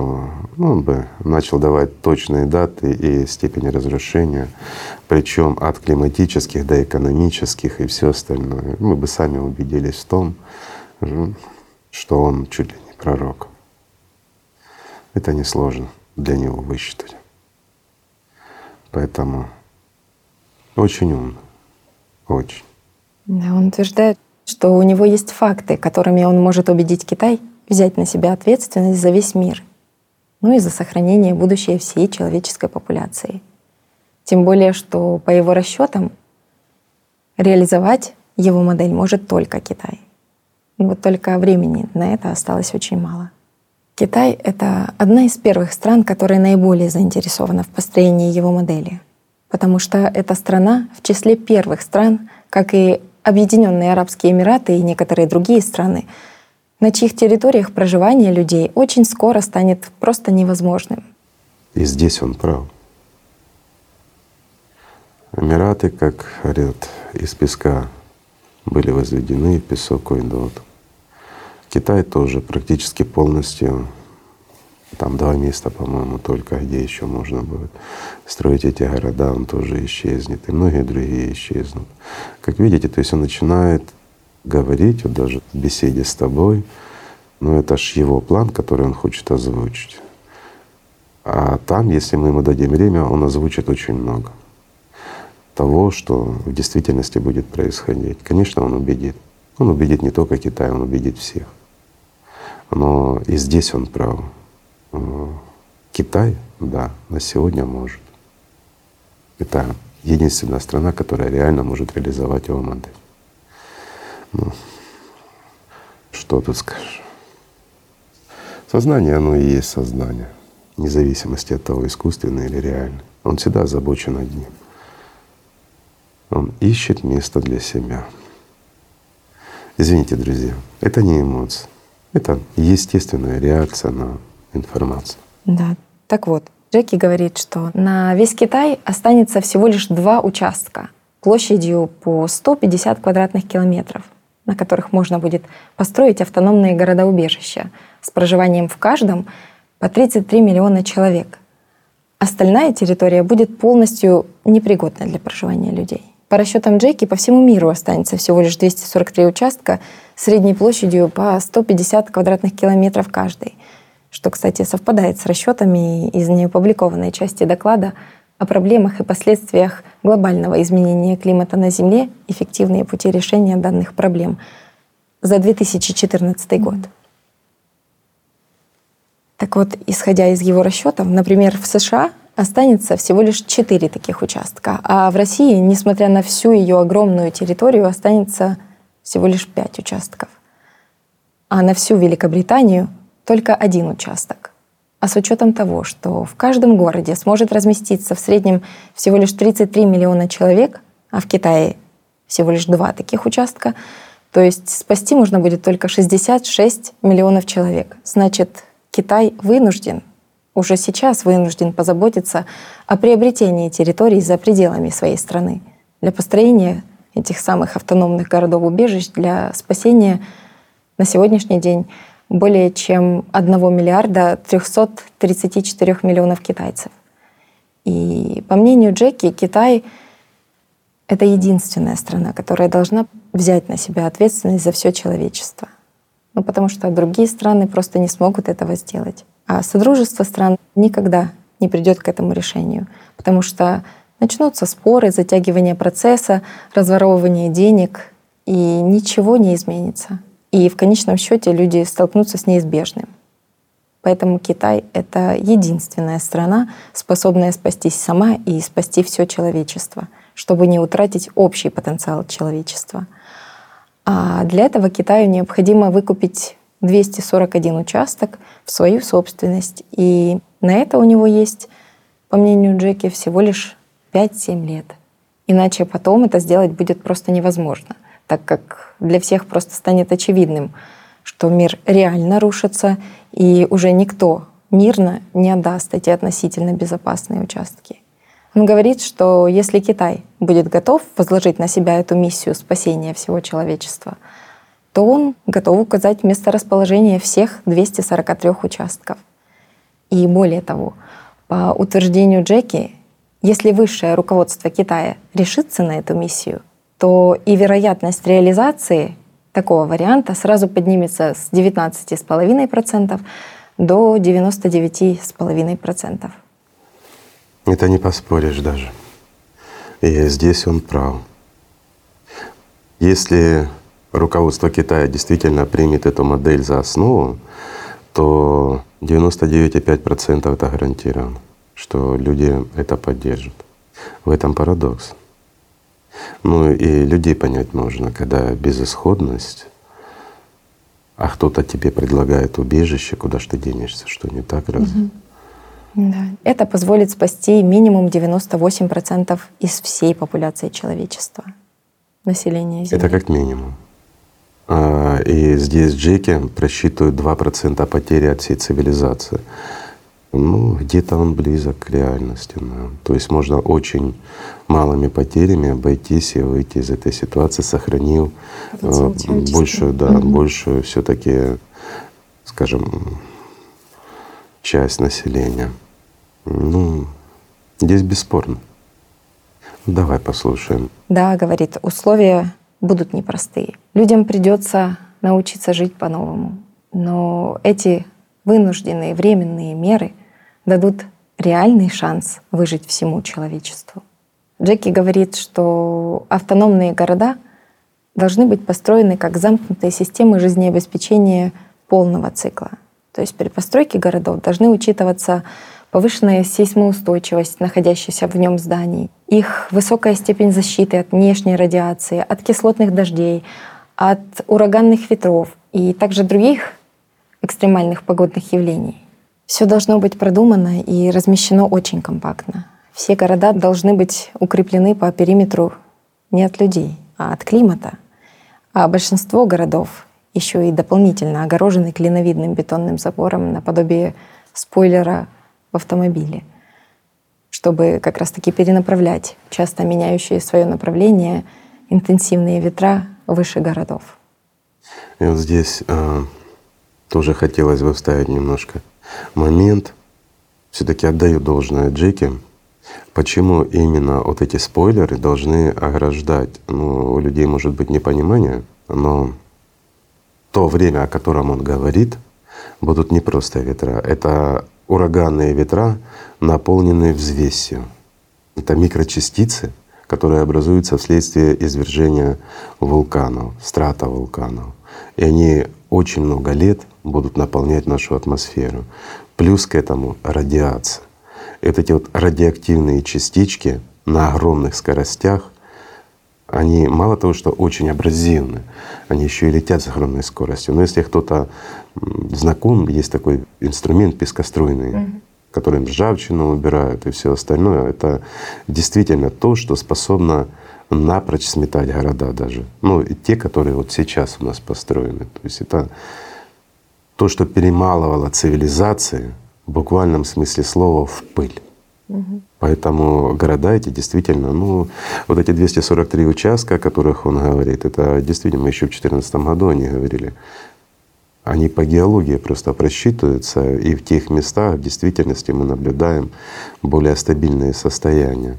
А всех других там ну, показывают та же наука, что там жить невозможно будет. Здесь действительно защита нужна очень серьезная городов. Но некоторые города или участки, о которых он говорит, это то, что мы еще отмечали, еще Бог знает когда. Там защита от ветров есть, естественно, а в большинстве городов, да, там нужно будет еще дополнительная защита. То есть он просчитывает все. С одной стороны, как бы это хорошо, он видит целостную картину, но он видит уже целостную картину нашего завершения существования. Извини, что перебиваю. Чего? Он еще также говорит о том, что высота зданий не должна превышать 12 этажей вверх и максимальное заглубление 3,5 этажа вниз. По расчетам Джеки, город должен быть единым и компактным. Это обусловлено нагрузкой с учетом и температурных колебаний, и ветров, и атмосферного давления, также оценкой сейсмической опасности, а также многих других факторов. То есть должны быть обеспечены безопасные условия эксплуатации как наземных, так и подземных сооружений. Строительство должно проводиться с учетом новых прочных материалов. Также должна учитываться компактность и вестись учет каждого пространства, где будут расположены замкнутые системы жизнеобеспечения полного цикла с практически полной замкнутостью по всем компонентам, потому что это в том числе и полное замыкание системы по кислороду, по углекислому газу, по воде, глубокой очистки выделяющихся при переработке органики газов, с чем, по утверждению Джеки на сегодняшний день, конечно же, может справиться только Китай. И в качестве примера он приводит техническое описание здания. Например, на техническом полуэтаже он предлагает расположить системы очистки воздуха, рекуперации, другие необходимые инженерные системы жизнеобеспечения, в том числе и системы БТГ. На третьем подземном этаже рыбные фермы, на втором и первом это животноводство и птицеводство, с первого по девятый это там прочее сельское хозяйство, десятый этаж это производственные или научно-исследовательские центры. А вот уже 11 и 12 этажи — это жилые этажи по типу капсульных отелей с максимальным уплотнением. Он говорит, что так как на территории 150 квадратных километров должно разместиться 33 миллиона человек, то получается, что на каждого человека приходится всего 4,5 квадратных метров в одной плоскости. Поэтому и придется создавать многоуровневый город с максимальной экономией каждого сантиметра — и здесь, конечно же, опыт китайских, японских капсульных отелей, он просто незаменим. И вот здесь хочется отметить, что он тоже прав. И вот, вот эти здания, как он предлагает, тоже очень выверенную. Я просто слушал, ну, мне интересно, со мной он не обсуждал такие темы. Э, не знаю почему. Не доверяет, наверное. А вот Жанр разоткровенничался. Но предложение очень правильное, и тоже здесь есть логика. Технические сооружения, БТГ и все на свете — это то, что занимает полуэтаж, да? Нижний этаж — это рыбное хозяйство. Mm-hmm. Почему? Это самая холодная точка будет. Если замкнутого цикла, а действительно на сегодня только Китай это может сделать, больше mm-hmm. никто. Уже успешно разрабатывает как раз да. эти замкнутые системы жизнеобеспечения полного цикла. Да. Правда, для космоса, для выживания людей а в космосе. Нет. Да. Оно ж то, что разрабатывается угу. для космоса, можно успешно Потом применять и на Земле, конечно. И здесь проще это внедрить, угу. тем более это в больших объемах, это очень серьезно все. И вот смотрите, в третьей это идет у него рыбное хозяйство, это понятно, а вот второе и первое это животноводство. Угу. Животные выделяют очень много тепла. И это использование энергии очень разумно выше этажи идут. Это сельскохозяйственная продукция. Да. Понятно, это растения, ягоды и все остальное. Угу. А десятый этаж он берет под производство, под э, научно-исследовательские там или еще что-то. Это понятно. Там, где люди будут заняты, да? Угу. Ну, больше для нагрузки, скажем. И два этажа берет на модульные жилые помещения. Это да. понятно, с максимальной минимизацией. Если он берет как опыт отелей, то это несколько рядов, ну, такие капсулы, в которых люди будут жить. Это все личное пространство, которым будет обладать человек. И вот здесь вот он говорит, что в одной плоскости 4,5 квадратных метра выходит на человека. Да. А здесь выигрывается и очень сильно выигрывается. Но я так понимаю, все равно эти города — это отдельные здания, которые будут очень близко друг к другу и будут общие стены. То есть, скорее всего, он предлагает строить такое своего рода сплошное бетонное строение, хорошо защищенное, внутри которого все это будет происходить. Внутренние перегородки будут экономить по-любому. Почему нужны и заводы, mm-hmm. нужно много чего. То есть все необходимое должно быть в этих городах, если город замкнутый. Но отдельные строения должны обладать своими отдельными модульными защитой и всем на свете. То есть очень умно, очень. Здесь не спорим даже. Ну, плохо, что это на такой безысходность уже. Ну, расчет абсолютно верный. Мне понравилось. Да, действительно, это так. Также, по мнению Джеки, крайне важна эта китайская идеология, которая на сегодняшний день единственная, максимально приближенная к созидательному обществу, по его словам. Также важен опыт Китая в использовании искусственного интеллекта, цифрового видеонаблюдения и систем социального рейтинга для оценки и контроля поведения граждан. Джеки говорит, что так как для автономных городов-убежищ будет использоваться единая китайская идеология как лучшая на сегодняшний день, и, конечно же, ближе всего к идеологии созидательного общества, а города будут принадлежать самим китайцам, то, на его взгляд, было бы абсолютно целесообразно закрепить за ними выполнение административных функций, а также функций надзора и контроля для того, чтобы поддержать единый порядок для соблюдения единой идеологии и подчинения единым правилам. Для этого Джеки предлагает распределить все китайское население между этими городами таким образом, чтобы в каждом таком городе проживало по 5,5 миллионов китайцев. То есть люди должны понимать, он говорит, что это не превосходство там как-то одной нации над всеми остальными, а это один народ, одна страна, которая берет на себя ответственность за все человечество. А чтобы не было разобщенности, просто никто другой не должен входить в эту иерархическую лестницу общества. Для всех остальных людей, входящих в эти города, не должно быть никаких различий между национальностями, вероисповеданием и так далее. Правила, говорит, должны быть одни для всех. В условиях прогрессирующих климатических катастроф люди сами придут в китайские автономные города и добровольно примут их правила, лишь бы остаться в этих убежищах, лишь бы выжить. Исходя из психологии современных людей, Джеки даже разработал специальные правила для этих автономных китайских городов. Он говорит, что все жители городов, кроме китайцев, которые будут выполнять административные и надзорные функции, должны быть равны между собой.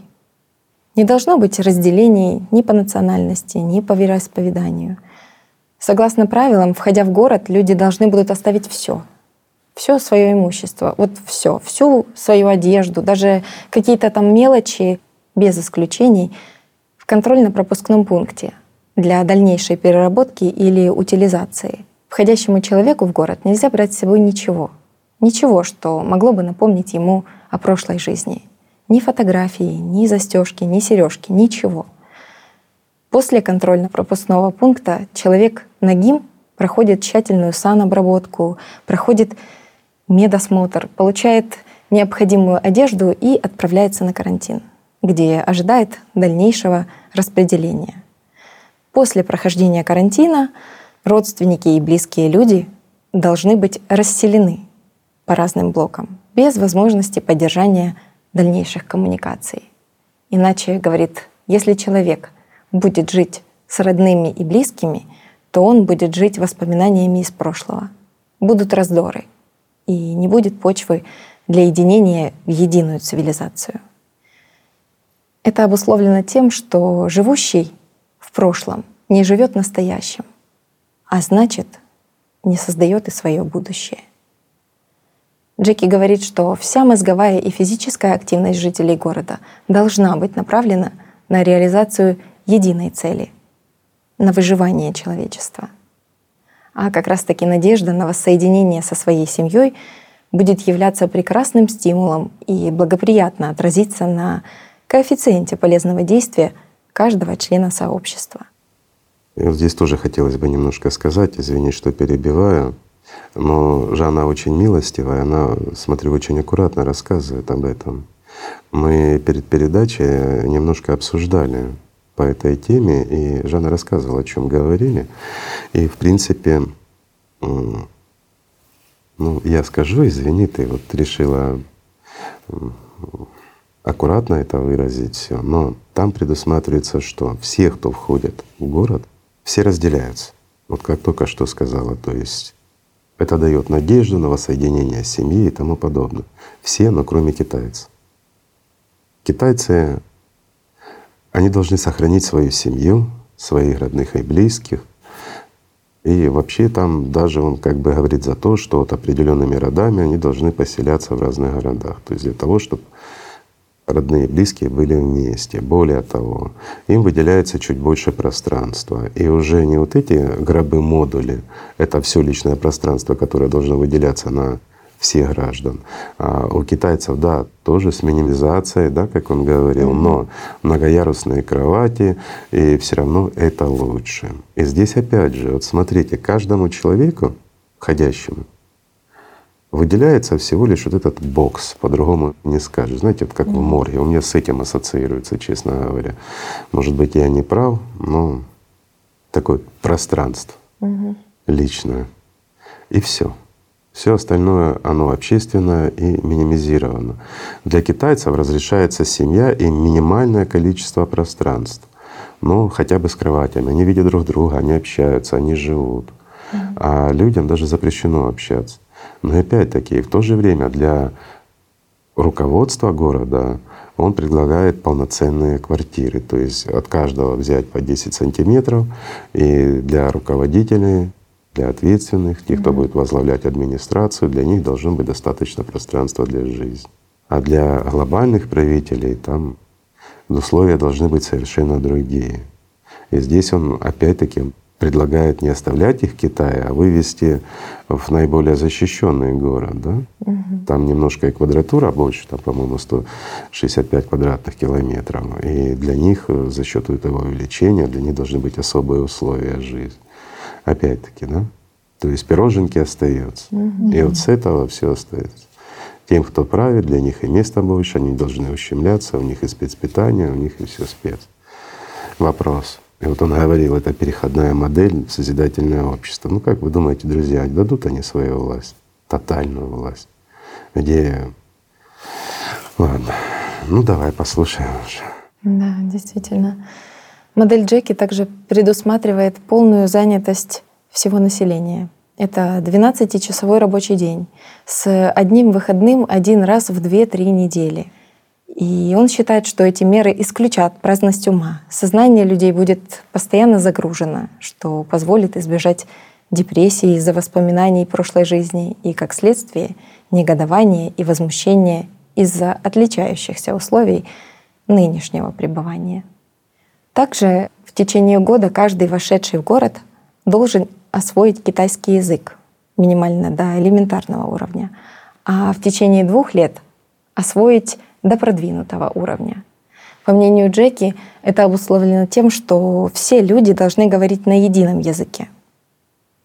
Это, во-первых, по его мнению, уберет разделение по языковому признаку, ну а во-вторых, это позволит людям лучше понимать друг друга и исключить конфронтации, которые в любом виде, в любом проявлении будут строго запрещены и караться обнулением социального рейтинга.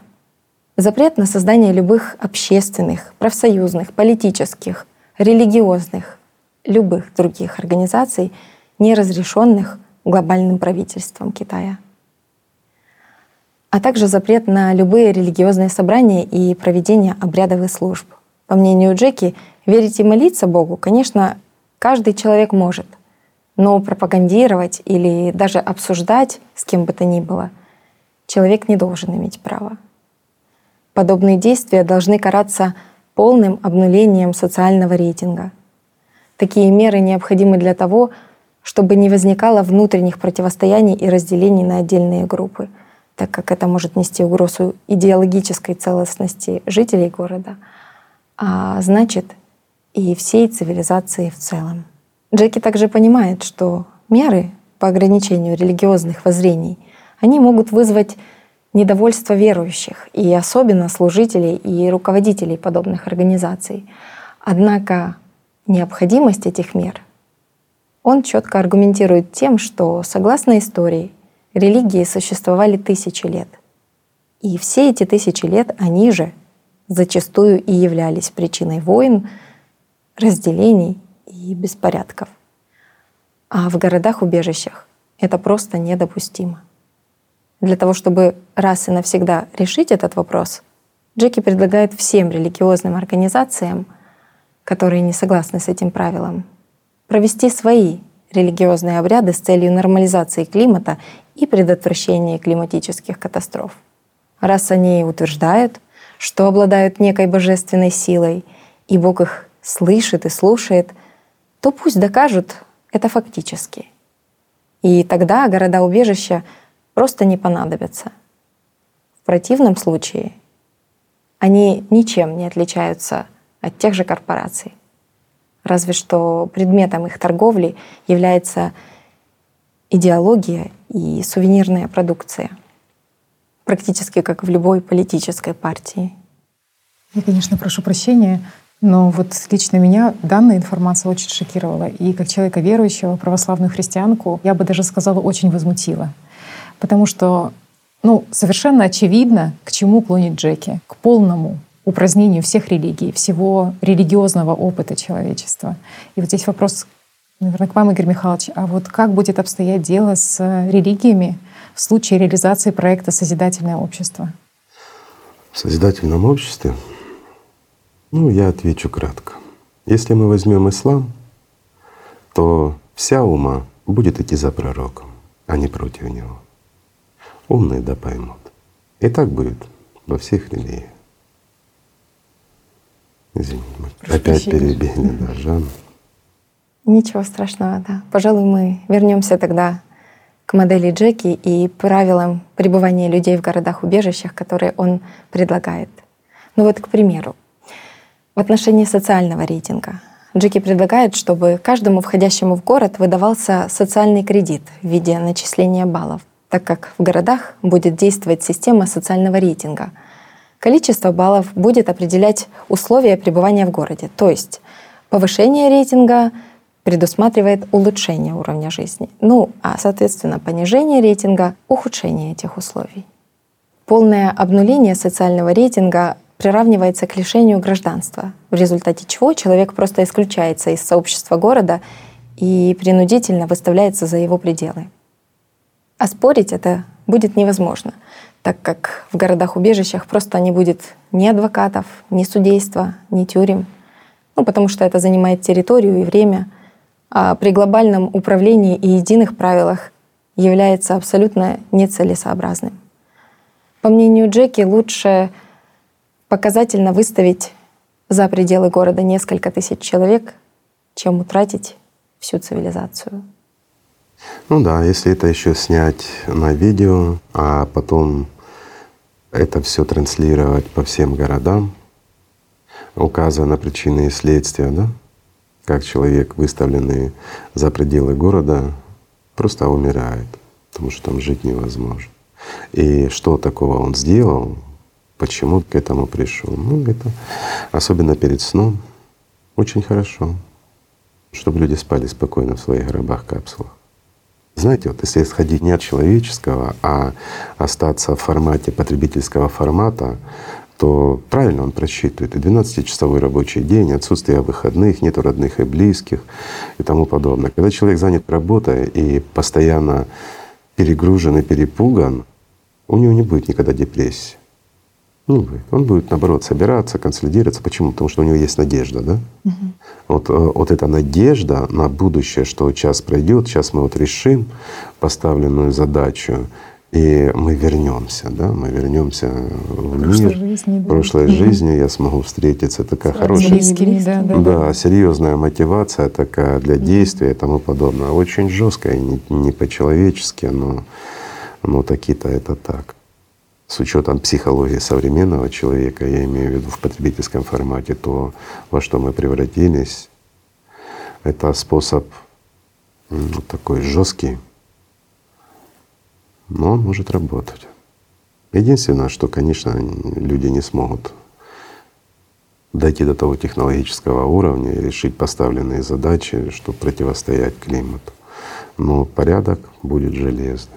Мне сейчас вот приходит мысль просто, что мне кажется, мы допустили огромную ошибку, друзья мои, назвав его в честь выдающегося актера, которого очень многие любят, Джеки Чана я имею в виду. Его надо было не Джеки называть, ему имя больше бы подошло Иосиф или Адольф, вот в таком что-то плане. Это уже без юмора. Угу. Но с другой стороны, если смотреть на его модель, то она рабочая. И вот это пугает больше всего. Она реально рабочая. Она действительно может ввести людей в такое скажем, это не состояние, а такое вынужденное пребывание и в то же время с полной концентрацией всех сил на решение поставленных задач, причем безальтернативно. И в отношении религии он бросает вызов всем, если вы приближены к Богу, но остановите климат. А если нет, то чем же вы отличаетесь от других и почему вы должны иметь право то, что не имеют другие. А если рассматривать вот с позиции его модели, то получается любая политическая партия, да, любое общественное там какое-то движение, ведь это ж опять что порождает? Порождает альф, да? Угу. И что эти альфы будут делать? Обязательно будут противостоять китайской администрации правильно? Угу, конечно. То есть это будет приводить к такому скрытому разрастанию этих групп, если люди смогут общаться на эти темы. Неважно, будь то политика, будь то религия, это все равно организуется сообщество людей, которые будут идти против навязанной им идеологии. В тяжелых условиях жизни к чему это приведет? Ну, однозначно каким-то революциям, а революции в одном единственном городе разрушают всю цивилизацию потому что это пойдет цепочка этих событий. Ну, естественно, люди не смогут консолидироваться и выполнять поставленные задачи, и шансы тогда снижаются абсолютно. Но здесь есть одно маленькое «но». Вы представьте, какую власть получают люди. Я понимаю, китайская идеология, она прекрасна, но люди остаются людьми. Я без преувеличений говорю, их идеология, она очень близка к созидательному обществу. Но есть момент вот этого глобального управления. Ну, опять-таки, на каких-то периодах, на каких-то этапах оно нужно, но в дальнейшем и они говорят о том, что должно быть идеальное общество, то есть там, где э, и управление не нужно. То есть они себе ставят задачи там на сто лет, еще что-то и решают. Так, ну серьезно подходят. Китайцы в этом плане молодцы. И идеология у них хорошая. Mm-hmm. Опять-таки она больше социальная. Они поставили вот задачу бороться с бедностью, практически ее mm-hmm. победили. Они ставят другие задачи, они решают это все целенаправленно, серьезно, целеустремленно. Но если мы берем в целом, то опять-таки это доминирование одного народа над другим. Да, это такое мне напоминает как четвертый или третий рейх, четвертый рейх. Да. Реально со стороны это кажется, что это какой-то концлагерь, цифровой концлагерь. Цифровой концлагерь образовался. Очень подошло бы Джеки. А, опять-таки здесь же те же рейтинги и все угу. остальное, то есть вот оно четко увязывается все. Жестко, но оно логично. И вот это пугает. И знаете, что еще пугает? Пугает то, что сознание этому не противится людей. Люди этого не хотят, но оно не противится. Люди это воспринимают. Созидательное общество они не понимают, а здесь они понимают. Но, извини, опять мы перебили тебя.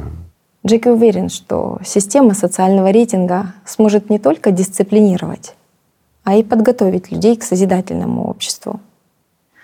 Благодаря этой системе будет стимулироваться человечность в каждом человеке и прививаться ценности согласно единой идеологии. Система социального рейтинга поможет восстановить нравственное воспитание людей, привить им честность и научить добропорядочному поведению. А китайская администрация, благодаря круглосуточному цифровому надзору, профессиональным и добровольным информаторам, а также индивидуальному коэффициенту полезного действия человека для сообщества, будет регулярно проводить обновление этих рейтингов для всех своих граждан.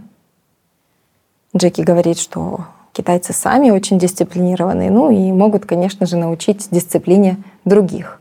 По мнению Джеки, в результате создается единая цивилизация по подобию муравейника, где каждый на своем месте и приносит максимальную пользу для всего человечества, где все ориентированы на общую единую цель и трудятся без отвлечений и праздности.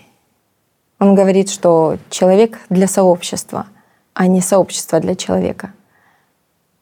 В итоге это дает колоссальные возможности. Создание единой цивилизации формирует единый эгрегор и открывает новые прорывные возможности во всех областях науки, потому что все силы, весь интеллект всего человечества будут направлены на решение одной задачи получения технологий противостояния, дающих власть над климатом. Как только человечество получит эти технологии, то буквально через каких-то 10-15 лет человечество сможет стабилизировать климат и восстановить планету, что позволит им выйти из этих городов автономий. Ох, ну Джеки, конечно, разработал такую стройную концепцию очень все логично у него. А главное, понятно, почему он действительно так ориентирован на Китай. Вот вы тоже говорили о том, что это одна из передовых тоже стран в мире. И это действительно так. Ну, знаешь, я бы сказал, что это самая передовая страна в мире, а не просто одна из. Да, да. На Очень многим людям лидер. даже, кстати, импонирует вот этот курс, который выбрал сейчас Китай. Курс на такое исключительно мирное развитие общества и на взаимовыгодное сотрудничество стран друг с другом. Но вот тоже Джеки говорил о том, что китайская идеология, она схожа с созидательным, созидательным обществом. обществом. Да. Ну, в какой-то части это так, исторически, да, потому что действительно на сегодняшний даже день тоже китайское государство, они развивают и модернизируют китайское общество, стремясь к высокому общественному идеалу, датун, построению. Ну, это же как эры, идеальное общество, да, да, то есть это действительно... Великого единения такого. Но, по крайней мере, вот слушая то, что говорила Жанна, как рассказывает Джеки, то, что Китай может построить эти города, в сознании ну, вот эта идея не кажется такой уж фантастичной, Она потому что реальна. да, потому что и Китай видишь, действительно сможет. может, реально может, глядя а, на эти а, темпы строительства. Я ведь тоже сейчас. использую сознание, угу, да. Угу. И знаешь, что она мне говорит, угу. друзья мои? Единственное возмущение от сознания — это сложность китайского языка. Меня тоже этот факт возмутил. Ну вот видишь. Да, китайский язык. Что единый язык будет, ну все логично, все на своих местах, да. Реально. И сроки могут выполнить китайцы. Реально. Потому что, Потому конечно, что они там они за, за день строят, да, десятиэтажки возводят. Или, за сутки. Да. Во времена пандемии тоже очень впечатлило, как они и госпитали на тысячи мест за 5, 7, 10 дней, там буквально пару дней Ну, и уже возводили все А, эти. Город в 150 помещения. квадратных километров, они такими темпами могут за несколько месяцев построить. Они дороги за час, там километр прокладывают. Ну, Поэтому, ну самое главное, что действительно Китай на сегодняшний день это одна из передовых Это экономик богатейшая мира, страна. богатейшая и Это человеческий ресурс очень богатый. Плюс масса заводов и всего остального, она технологически готова. Да, она да. по всем параметрам готова. И здесь с Джеки невозможно не согласиться, Мгм. Что китайцы это могут. Это единственная действительно страна, которая это может. И идеология у них прекрасная. Ну, по сравнению с другими. да. О, Ведь э, в действительности это одна из немногих стран, у которых есть идеология. У остальных просто ее нет. А у остальных идеология это, Потребление, знаете, как сверхпотребление. да. Потребление и сверхпотребление, да. Человек человеку волк и все, и вся, и вся идеология. А остальное все так. Гордиться непонятно за что. Но, Да. Ну и но самое это же главное, действительно так. ну и самое главное, что на сегодняшний день Китай обладает еще и финансовыми возможностями Да, для огромными. реализации как раз. Ну ты знаешь, вот здесь, если подходить к этому, да, вот рассматривать его модель, то в действительности финансовые затраты Китай может на этом еще и заработать. И вот Джеки говорит о том, что 5-7 лет, чтобы купить эти города, да, приобретать. Но все понимают на сегодняшний день, что климат действительно уже проблемный. Все понимают, к чему мы идем и что это неизбежно. Ну, я не знаю, только, может быть, знаете, пару больных людей где-то там. Простите за откровенность, но это действительно больным надо быть, чтобы этого не видеть и не понимать. Естественно, руководители это понимают, понимают руководители всех стран. И действительно все по этому поводу переживают. Мы говорили, единственное, что есть надежда, надеются, что что-то будет. Но если Китай предложит эти участки забрать любому государству, какой бы ни был, та же Россия, та же Англия, вот они говорили, да, там в России пять мест, в Америке четыре Да, там эти точки. И американцы, и россияне, и те же англичане, так же, как и все остальные страны. Они им просто выделят это бесплатно и еще дадут массу денег, чтобы те строили. Знаете ради чего? Ради того, чтобы те руководители, которые сейчас у власти, для себя и для своей семьи имели там пентхаусы, имели пироженки, и все. И они согласятся с доминацией идеологии. Такова жизнь. Это правда. И плюс, я думаю, что Китай это опять-таки Китай это потребительский формат. Давайте говорить честно, несмотря на идеологию. И естественно, что в этих городах, ну, я думаю, это будет самое дорогое жилье за всю историю. Там один метр будет стоить столько, сколько сейчас целые дома многоэтажные стоят. И люди будут платить. Те, кто ни копейки не вложит ни в созидательное общество, ни куда-то еще, а здесь будут покупать себе, оплачивая миллиарды за лишний метр. И никуда не денутся. Потому что тоже прекрасно понимают, что деньги быстро прекратятся, это ничто. А чуть-чуть еще, и все оно уйдет никуда. Все рушится. А кто кто? А те же олигархи, они умные люди. И у них возле них умные люди. Все они это понимают. И какой-то бункер где-то он не спасет никого. А вот города такие, пусть даже пролонгируют на те же 4-5 лет, да? А что такое 4-5 лет? Понятно. Если смотреть здраво, это пролонгированная эвтаназия. По-другому это не назовешь. Такое растянутое во времени самоубийство. Ну, по-другому не скажешь. Но мы подходим с позиции созидательного общества. А люди подходят с позиции потребительского формата, то есть того мира, в котором они живут. И вот представьте, у человека появляется шанс. Это все равно, знаете, вот приходит человек к доктору, да, а доктор ну, однозначно говорит, уважаемый, тебе осталось жить вот, ну, день-два, и все.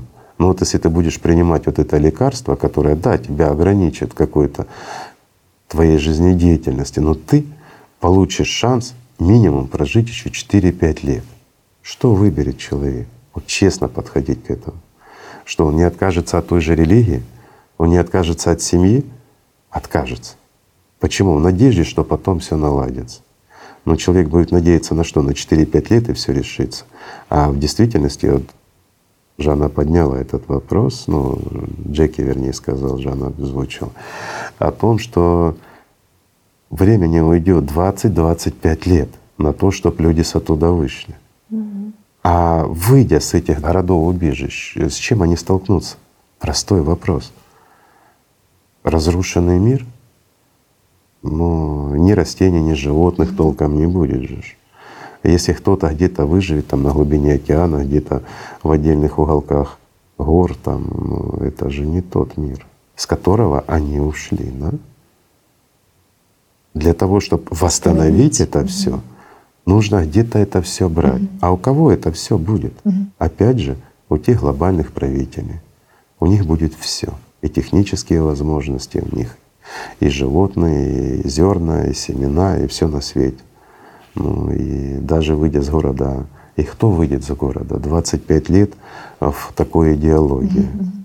Ну, выйдет раб, в буквальном смысле слова. Разве выйдет свободный человек? Вот Джеки хорошо проманипулировал, что вот эти баллы, они выберут все нечеловеческое. Да, они выберут все нечеловеческое, бесспорно. Но они же будут работать, вот эта система баллов на формирование, ну, в буквальном смысле слова, подчиненного человека, раба а не свободного человека в созидательном обществе. Это ж не тот принцип, когда убирается все проявление животного, когда оно становится подзапретно, но и поощряется все человеческое внутри человека, mm-hmm. да, то есть это созидательное общество. А здесь же нельзя идти против партии и тому подобное. Идеология близка, но методы методы, угу. какие методы очень жестокие. Хотя, опять-таки, с позиции самой модели, с учетом потребительского формата и тех событий, которые ну, они вот они на пороге уже, они мы уже у них каких на пороге, они уже давно пришли, то это логика в этом железна. Но здесь есть еще один момент. Момент очень простой. За власть, имею в виду. Угу. Ведь это дает возможность человеку стать мега-альфой, то есть Элем. Ведь это ж так. В этих городах будет новый Эль? Конечно. Это неограниченная власть человека над людьми, над всей цивилизацией. Да, это сформирует единую подчиненную цивилизацию. Это будет обычная техногенная цивилизация, это не будет человеческая цивилизация, она не сможет сформироваться. И перейти с этой модели в созидательное общество будет вообще невозможно, потому что никто не уступит власть над людьми. И представь, за 25 лет опять-таки это же будет целое поколение сформировано. Ну и о каких… И вот смотри, мы сами попали же в эту уловку, mm-hmm. поставленную mm-hmm. Джеки, друзья мои, ну вот буквально на ваших глазах. Интересно, да? Даже мы вот начали об этом mm-hmm. обсуждать. Но уже она улыбается, сидит тихонечко. Но она поняла, о чем я. Какие 25 лет? 4-5 лет. Люди не смогут получить знания, позволяющие контролировать климат. Почему? Mm-hmm. Потому что это серьезное оружие. Никто людям его не даст. Сами додуматься до этого мы не сможем, друзья мои. Мы не сможем. Хаджеки так акцентирует на том, что если люди объединятся на единой идеологии, то тогда это они принципы. смогут получить. Да, на идеологии. Да. Ну, идеологии какой? Любви и свободы, да? Угу. На ту идеологию, которую нам приносили пророки. Угу. А не на ту идеологию, где есть власть, угу. есть приказ, есть администрация. Ну, это все нужные вещи, конечно, никуда мы не. Но а как без администрации это невозможно. Это организационные моменты. Надзор нужен, конечно, нужен. Почему? Потому что э, люди с потребительства, выходящие, скажем так, естественно, они будут ну, как животные себя вести. Поэтому, чтобы человек держал себя в руках, он должен быть под надзором. Для того, чтобы стимулировать его отходить от своих, ну, таких вот животных привычек, да? Угу. Для того, чтобы проявлялось в нем больше человеческое. Это да. Здесь не поспоришь. Но в данном случае есть понятие власти. И вот это понятие власти, оно как раз уничтожает все. Почему сказано, Эля больше на этой планете не будет. Ни при каких условиях. А здесь создаются все условия для формирования Эля. Слишком огромная власть. Власть в руках одного человека. Ведь даже то же глобальное правительство, угу. оно все равно будет подчинено одному лидеру. То есть и все условия создаются. История как бы повторяется, но в данном случае не в лучшем варианте и тому подобное. Знаете, вот для понимания некоторые скажут, ну как, это же цивилизация и тому подобное. Ребят, ну давайте я вам поясню на таком вот простом примере. Давайте представим, что у нас есть миллион обезьян. Вот просто мы их собрали со всего мира, они разные, с разных групп. И мы их поместили ну, в одну клетку. Есть вода, еда, мы им дали. И вот они там живут. Еды много, воды много. Ну так вот образно. Что начнется? Начнется формирование кланов. Угу. Первое, что начнется, формирование различных групп. Потом эти группы начнут между собой воевать за еду, за воду, за территорию, за доминирование, пока не сформируется какая-то суперсильная там, ну я не знаю, там стая с суперсильным вожаком, который начнет уравновешивать это все, контролировать. Как только еда начнет уменьшаться или вода начнет уменьшаться, эти войны разгорятся с новой силой. Потому что всегда кто-то будет претендовать на место этого вожака. И вот весь миллион вот этих обезьян будет разделенный на множество различных группок, которые будут поделены на большее, да, то есть, ну, скажем так, всегда будет оппозиция, всегда будет побоище и тому подобное. А вот теперь представьте, мы даем не еду, а инструмент. То есть оружие. Одно из, пусть даже небольших группировок этих, да, стаи небольшой. Что произойдет? Эта небольшая стая начнет доминировать над всеми сразу же. Угу. Почему? Потому что они вооружены. Разве не так? Угу. Так. Почему? Потому что они стая, они животные. И в этом смысл. Так и человечество, которое осталось, ну, скажем так, ничем не отличающимся от тех же обезьянок, да, при таких условиях, если оно получит оружие, позволяющее, а что такое контроль климата? Это оружие и очень серьезно. И таким образом вот эта вот техногенная цивилизация, она станет опасной для других цивилизаций, потому что будет обладать огромными возможностями. Во-первых, энергией, во-вторых, знаниями. И в-третьих, при сохранении вот этого животного начала, доминирующего в человеке. Что хорошего будет? Ничего. Так же, как в том обезьяннике. И вот знаете, в чем еще парадокс? Вот я бы провел эту параллель вот сегодняшней ситуацией. Почему вот политики некоторые знают, понимают, умнейшие люди, понимают, что есть и космическое влияние, ну, но все равно призывают а, своих людей готовиться к неизбежному. Что является причиной? Это вот такой пример на том же обезьяннике. Представьте, вот ситуация нарастает, еды нету, воды нету, мало того, что они там дерутся, бьются, но приходит добрый человек и дает ключ от ворот, чтобы могли выйти с этого обезьянника все обезьяны. А, ну, вот этому альфа-самцу, который управляет всеми. Угу. Он откроет эти ворота? Простой вопрос. Честно ответьте. Нет, друзья, не откроет. Почему?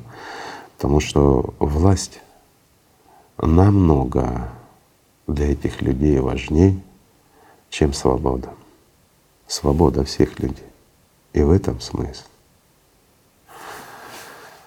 Отдать просто обезьянке. Обезьянка простая откроет без вопросов и выпустит всех. Но обезьяны обезьянами останутся. И выйдя даже за территорию вот этой клетки, они будут продолжать создавать кланы и воевать друг с другом за еду. Разве не так? Давайте честно говорить. Это, конечно, очень много объясняет, почему вот некоторые говорят, почему нам не помогают, скажем, Кто-то извне. Да, да. Ну вот и ответ, а как же ж помогать? Угу. Ну это же правда. Игорь Михайлович, а вот вы говорили о том, что есть отличие между человеческой Или цивилизацией не от нечеловеческой. Вот на примере обезьян. Конечно, вы правы. Это грустно, но это, это так. Грустно, да. Но есть законы, которые запрещают оказывать помощь в таком угу. серьезном деле тем, кто к этому не готов. А чем отличается человеческая цивилизация от нечеловеческой цивилизации? Вот этот момент, чтобы люди понимали. Человеческая, ну, мы уже много об этом говорили, есть простая формула, которая как раз и гласит, человеческая цивилизация — это абсолютное равноправие. Это где человек, он часть общества. Извините, не винтик и не шпинтик. И где человек для общества и общество для человека. Вот разница, видите? Mm-hmm. Вот Джеки тоже озвучил так. Но он убрал последнее, что общество для человека, где на первом месте и самым ценным является жизнь человеческая, а где нет власти, а есть равноправие, где люди вместе принимают решения, где они не отказываются от ответственности. И вот это и есть человеческая цивилизация, где весь потенциал, он принадлежит всем нам. То есть тут же умственные, все ресурсы, да, тут же технический потенциал. И люди решают, какое, что развивать на данный момент и как развивать, какие отрасли развивать, какие направления. И вот здесь уже вкладывается весь потенциал в развитие того или иного направления. Или в данном случае, вот, к примеру, Зачем? Ну, простой вопрос в моем непонимании, да? Вот 0,5% он сказал на построение созидательного общества. А на самом деле это очень много. А почему остальные люди не понимают? А, вот простой вопрос созидательное общество. И вот что лучше? Первая модель, где мы ничего не делаем, мы просто превращаемся в Марс и расстаемся не только со всем своим имуществом, родными, близкими, но и собственной жизнью. Да? И причем гораздо быстрее, чем вот Джеки озвучил год. Ну, я думаю, его этот год все равно удалят из нашей записи. А вот вторая модель, ведь это рабство. Это то, что произойдет очень быстро, очень скоро. Оно только кажется, что ну, там же есть несколько лет впереди. Что такое эти годики? Это ничто. Они пролетят как одно мгновение. И все, что вы создавали, все, к чему вы привыкли, извините, я уже молчу, там дом, машина, там еще что-то, ну, даже фотографии даже, ну, извините, элементарное, ну, вот, все ваша, одежда ваша, вы ничего не сможете с собой взять. И более того, вы будете разлучены со своими родными, близкими, любимыми. Но я понимаю, вы сохраняете жизнь и вы сохраняете надежду. При безысходности это тоже выход. Это какая-то надежда, это тоже хорошо, чем ничего. Но зачем доводить до этого? Вот простой вопрос. Зачем лишаться своих домов? Зачем лишаться своих родных и близких? Зачем лишаться, ну, ну я не знаю, своей жизни, привычной жизни? Зачем? В чем смысл? Зачем до этого доводить? Ведь созидательное общество, опять-таки человеческая цивилизация, да, ведь она ничего у тебя не отымет, она только даст тебе возможность, те возможности, о которых ты сейчас даже не мечтаешь, друг мой. И мы от этого отказываемся, потому что мы не понимаем этого. И все говорят, да, мы готовы, но а вот как строить, да, что делать? И вот здесь сразу делать что? Угу. Вот то, что нужно делать по второй части модели Джеки, да, мы понимаем. Надо угу. брать, строить бежать города, и строить. бежать и строить города, помогать китайцам. А потому что, чтобы потом иметь для себя вот этот гроб э, жилища. И все. Тяжелую работу, плохую еду и рабское существование. Но существование, и это очень ценно. Подчеркиваю, я не против, я говорю, что это очень ценно, я признаю это. Это действительно очень ценно сохранить жизнь, пусть даже на 4-5 лет. Это жизнь, и она того стоит. А зачем, я не пойму. Вот действительно, зачем ждать чего-то плохого и не делать? Неужели не видно, что происходит? Или нужны дополнительные доказательства? Или действительно нужно дать Джеки возможность, чтобы он выступил, рассказал, что будет в каждом дне, тогда мы убедимся, что вот он пророк, еще что-то. Да вы же завтра будете в этом дне жить и будете сами видеть, что происходит. Это во что мало? Простой вопрос.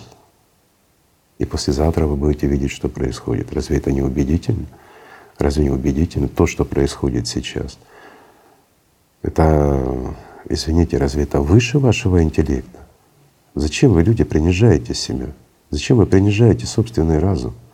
Вы что, не способны просчитать прогрессию? Вы не способны сравнить то, что было 10 лет, и то, что происходит сейчас, и как за эти годы все ускорялось.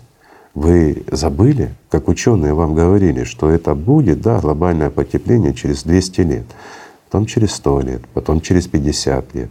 А на самом деле это происходит сейчас. И те же ученые говорят, что да, это происходит сейчас, и мы не понимаем почему-то. Конечно, не понимают, потому что они этого не знают. Но вы это видите. Или вы не верите сами себе. Вот в чем проблема. Насколько нас деформировал потребительский формат. Мы готовы потерять завтра все, вот буквально все, и пойти в рабство, но чтобы иметь возможность выжить. И сознание этому не противится. Единственное, чему противится сложности китайского языка. Простой вопрос. А зачем? Ведь мы можем это все остановить. Мы можем действительно остановить этот климат. Мы можем обрести то, о чем мы не мечтали даже. Те возможности, которые раскрывают перед нами всю Вселенную, которые раскрывают перед нами миллиарды лет существования, перед всем человечеством которые дают и для каждого индивида огромные возможности.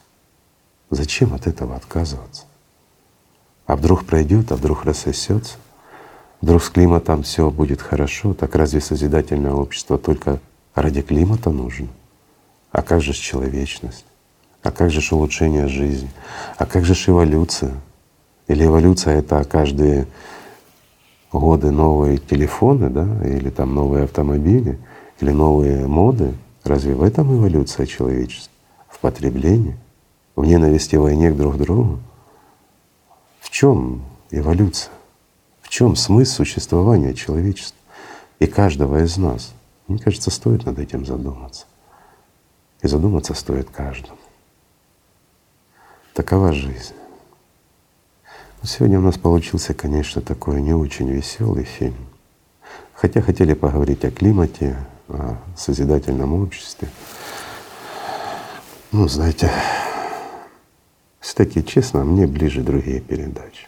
Мне гораздо с большим удовольствием хочется говорить о хорошем, о душе, о любви, приятнее. Потому что то, что будет, то будет. Мы все это увидим. И если мы не можем достучаться, если люди глухи к нашему стоку, ну что мы сделаем? Ничего, правильно?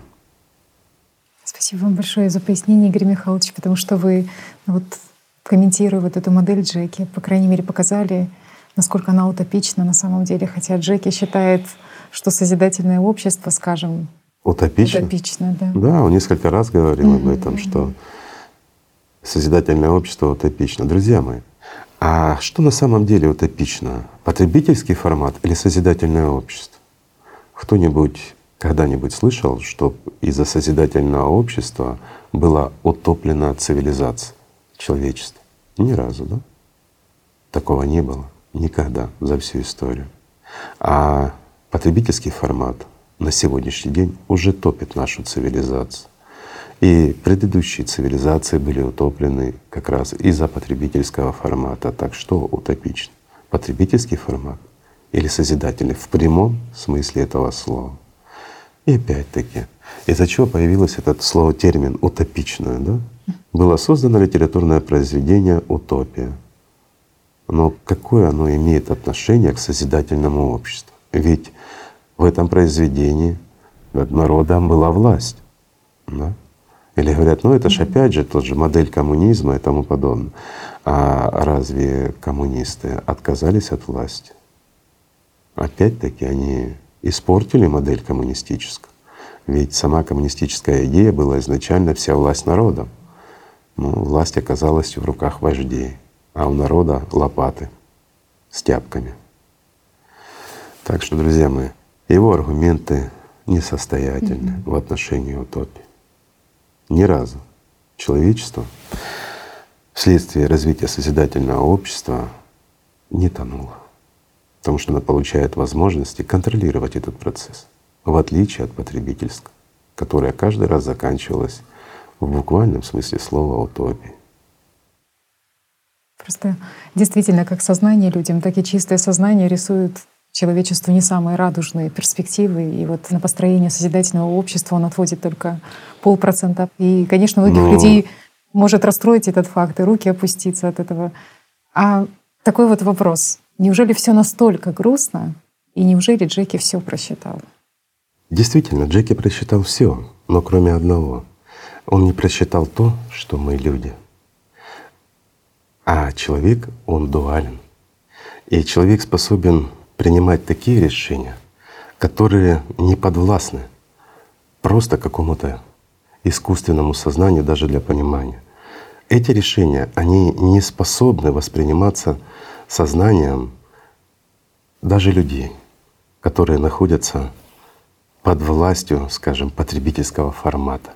Они нелогичны с их точки зрения. Вот я приведу простой пример для понимания. Представьте, вы ну, пошли в турпоход какой-то, и у вас э, просто садится батарейка в телефоне. Mm-hmm. Ну, у кого-то, даже из незнакомых вам людей, есть Powerbank. Ну, это такое приспособление для зарядки. И вы подойдете, подпросите, разве вам откажут? В 99 и больше процентов вам разрешат подзарядиться, правильно? Mm-hmm. И вы разрешите подзарядиться. Разве не так? Конечно. А вот Джеки никогда не поделится энергией. Такие люди есть и у нас. Один на миллион, но не больше. А остальные все с удовольствием поделятся. Вот это и отличает нас, людей, от бездушного сознания, которое не способно понять саму суть. Ведь э, человечество, скажем так, оно не останавливается только на нашей цивилизации современной. Человечество было и раньше. Ну, есть еще масса других, которые из худших ситуаций, скажем так, принимали решения и создавали созидательное общество. Разве не так? Так. И выходили и выживали. Почему? Потому что человек, он еще и духовное существо. И когда человечество находит в себе силы отказаться от глупости и от смертного, ну, перед ним раскрываются огромные перспективы. Это действительно так. Но сознание, оно способно воспринять лишь логику. А логика в данном случае, надо отдать должное, у Джеки она железна. Очень. Кроме одного. Ничего не получится. Ну просто не получится. Почему? Потому что на самом деле у человечества не три пути, а два. Один — тот, который заканчивается утопией в прямом смысле этого слова, и созидательное общество. Ведь модель Джеки, она конечна. Да, пролонгирует на 4-5 лет мучения человечества, но жизни не даст. Знаете, вот что хорошо в его модели — и тоже надо отдать должное. И здесь имеется огромный плюс. Мало того, что это дает убежище, дает надежду на будущее, но это позволяет еще его модель мирным, тихим путем всему человечеству, как говорится, взявшись за руки, ждать неизбежного, то, что грядет. Но победить не получится. Обрести знания, позволяющие контролировать климат не получится. Поэтому это путь в никуда. Разве что он отличается от первой модели тем, что это произойдет мирно. Ну, и на 4-5 лет позже. Стоит оно того? Мне кажется, задуматься есть на чем. Разве не так? Угу. Джеки способен просчитывать очень много. И то, что он говорил о том, что ему есть что сказать и привести факты, это действительно так. Он может рассказать все то, что хочет получить наше сознание, что будет завтра, когда какие катаклизмы, где конкретно будут происходить. И он это расскажет на ближайшие полгода. И мы все убедимся, что это так. Он расскажет о тех изменениях в области экономики, которые грядут. И это будет действительно так, в том числе и геополитики. Он расскажет, когда какая инфляция наступит, что будет с теми же деньгами. Mm-hmm. Ну, и очень легко. Для него это не сложно на самом деле. И он это знает. Почему? Потому что это все ложится в математическую модель. В этом смысл. Но он не знает одного. Он не знает того, на что способны мы люди, как люди, когда мы хотим жить. Вот этого он не знает. А предсказать курсы валют, подъемы и падения — это несложно, друзья. Да, действительно это так. Но вот что касается финансовых возможностей, как говорит Джеки, Китаю нужно поторопиться, так как вскоре начнется финансовый коллапс, который будет спровоцирован падением цифровых валют. Он говорит, что биткоин ожидает несколько колебаний, и 2000 года стоимость биткоина упадет до своего исторического минимума, после которого он перестанет существовать. Такое падение биткоина приведет к краху и других криптовалют, в результате чего вкладчики криптовалют всего за одни сутки потеряют около двух триллионов долларов. Серьезные потери. Лучше бы люди эти деньги направили на построение того же созидательного общества. Ну, люди не для того прятали свои деньги в биткоины, чтобы делиться с кем бы то ни было, а уж тем более с человечеством. Ну, знаешь, что психология человека такая, он будет до последнего сидеть на мешках с золотом, но не поделится.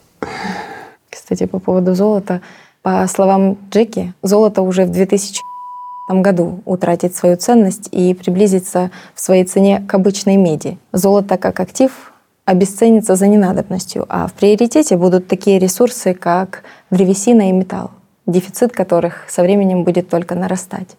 Это естественно. И здесь это невозможно опровергнуть. Почему? Потому что древесины становится меньше и меньше, а она цена и стоимость ее будет расти.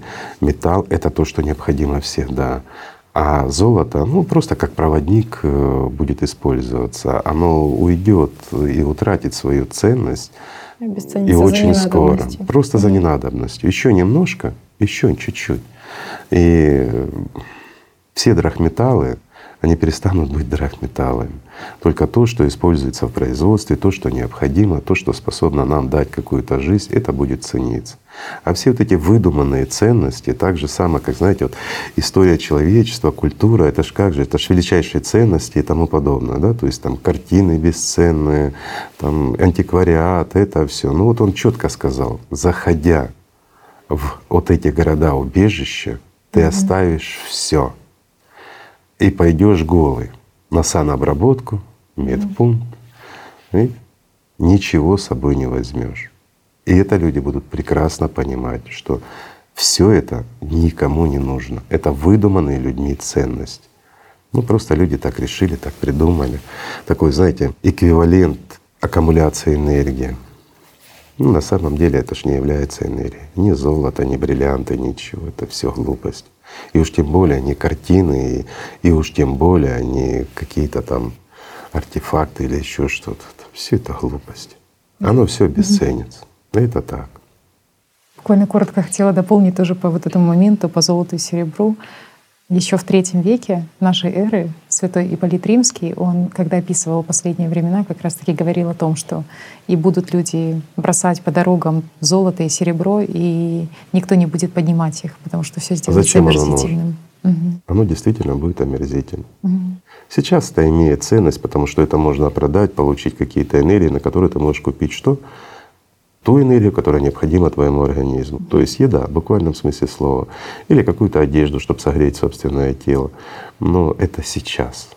А потом, ну кто ж поменяет еду на железяку. Это смешно. Да, и это еще не все. Джеки проанализировал современных международных лидеров, провел диагностику по габитусу, поведенческую психодиагностику, контент-анализ их речей и пришел к заключению, что один из мировых лидеров, который на сегодняшний день является ключевой фигурой на политической арене, вскоре столкнется с тяжелым проявлением своей болезни, в результате чего он будет вынужден отойти от дел, что приведет к дестабилизации не только мировой экономики, но и к осложнению всей геополитической обстановки. Даже не спорю. Джеки легко на сегодняшний день может устанавливать диагнозы, причем очень точные, наблюдая за людьми. Ну и действительно, да, может такое произойти. Будут осложнения в области геополитики. Ну, если он это выйдет, вот нас, слава Богу, нас слушают только наши друзья. А на конференции его могут услышать масса людей. Тем более с такой информацией. Ну, это опять-таки добавит ему рейтингов, да, привлечет внимание. Радует, что Джеки не понимает правду, вот как вы сказали, этой двойственности человека, и то, что люди способны и на самопожертвование, и на Конечно. вот этот альтруизм такой, то есть для него это ну, для него это вообще непонятно. А люди, ну, люди, видишь, люди для него загадка. Он не понимает нелогичных поступков. В его понимании логичные поступки — это те, которые приносят тебе прибыль. Да? Но опять-таки надо сказать, что и сознание многих людей не понимает. Люди, которые погрязли в потребительском формате, они тоже многого не понимают. Вот недавно ко мне подошла женщина в магазине и говорит, Игорь Михайлович, говорит, а вот как же ж быть? Я вот людям рассказываю о том, что вот грядет, о том, что надо строить созидательное общество, об апокалипсисе. И мне, говорит, слышать не хотят. Я говорю, а зачем вы рассказываете тем, кто не хочет слышать? Зачем вы тратите свое время? Ведь они этого не понимают. Они понимают, потому что они не хотят это слышать. Люди боятся этого, поэтому они это отвергают. Так же? Ведь масса людей не понимает. Масса людей не понимает за нас, за аллатровцев, что такое аллатр. Угу. Поэтому и вешают нам то одно клеймо, то другое, что мы там то сектанты, то проект каких-то спецслужб, одни на одни, другие на другие. Все ищут какую-то выгоду. Если есть огромная организация по всему миру, значит они чего-то хотят.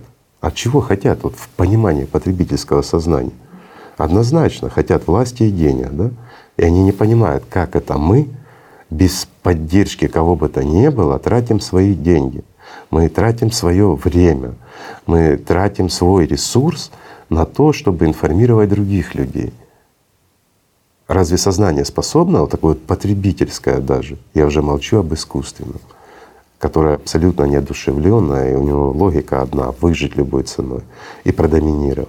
Там одна мечта — стать Элем — больше ничего, никакой. И то элем ему нужно стать для того, чтобы иметь неограниченный ресурс энергии. Всего лишь навсего. А если даже сознание людей этого не понимает, почему мы, латровцы, да, мы это понимаем, мы это знаем и мы это делаем. Люди этого не понимают. Они ищут нашу выгоду. А наша выгода, друзья, наш заключается как раз в том, что мы люди, и мы хотим жить. И это мы делаем для того, чтобы выжить со всем человечеством. Потому что мы понимаем, что отдельно мы не выживем. Мы можем выжить только вместе со всеми. Разве не так? Но опять-таки меня удивляет, почему не понимают другие люди это. То, что грядет и то, что происходит. Почему люди не понимают, что созидательное общество — это не просто избежать ну, того, что неизбежно, да, как бы и просто выжить. А созидательное общество — это новый уровень развития всей цивилизации. Это даже фантасты не описали то, что может получить человечество, не ограничен. Это то, что улучшает жизнь всех и каждого. Это тот мир, о котором говорили пророки. Это то, как мы должны жить. Мы — люди. И вот я, например, не понимаю, почему Люди этого не понимают. Они образованные, они умные, они грамотные, они современные, но они не понимают простых вещей, что все проходит и все исчезает. И что этот мир, ну, он действительно конечен. И мы сейчас все вместе можем изменить много. Мы можем не только выжить, мы можем обрести огромные возможности мы можем жить достойно. Почему мы это понимаем, а почему другие этого не понимают? И почему поступают так же, как тот же Джеки? Его понять можно.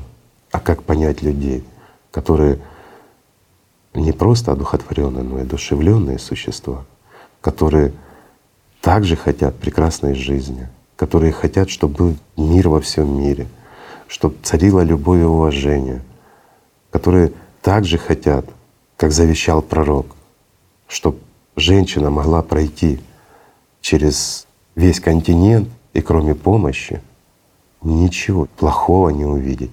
Не то, что услышать, даже увидеть. Почему мы не строим этот мир, где дети были бы в безопасности? Почему мы этого не делаем? Почему мы не делаем того, чтобы победить те же болезни, тот же голод? Почему мы живем в мире, в котором войны, в котором мы друг друга не уважаем? Мы, мы какие-то деформированные или как? Вот я этого не понимаю.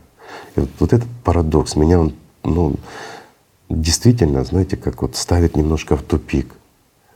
Почему люди, которые хотят жить так, как мы говорим, они этого хотят? Почему они этого не делают? И почему, когда мы это делаем, они ну, как-то воспринимают нас как, как ненормальных, что ли? Вот как-то вот, что мы какие-то или хитрые, или ненормальные, да? Почему огромная масса людей по всему миру заботится о человечестве и получает ну, какие-то плевки в спину, скажем так, аккуратно, да? И не слово благодарность. Нам не нужна ваша благодарность, нам нужна ваша помощь. И не нам, а вам. Разве не так? Ведь все вместе мы можем много, а в отдельности мы не можем ничего. И в действительности люди, ну, скажем, наши люди, аллатровцы, они получили знания, которые могут дать им жизнь. А вместо того, чтобы просто заботиться о себе, они заботятся и о человечестве. Почему? Да потому что они понимают, что человечество достойно того, чтобы жить. Разве не так? Потому что они понимают, что жизнь стоит того, чтобы за нее бороться. И несмотря ни на что, и в очередной раз продолжают рассказывать и убеждать даже тех, кто и слышать не хочет. Почему? Потому что знаем. Да, мы знаем. Мы знаем, что будет завтра, мы знаем, что будет послезавтра. Но мы также знаем, что мы сегодня можем изменить и завтрашний день, и уж тем более послезавтрашний. И это в наших силах, в наших с вами силах. И мы это знаем. Ничего сложного в этом нет всего лишь стать человеком, научиться любить друг друга, перестать быть зверем, перестать быть, как у те обезьяны в загоне, которые за кусок хлеба друг друга горло готовы перегрызть. Разве это сейчас не происходит? Да лишимся мы всего. Какой бы, знаете, простите, друзья,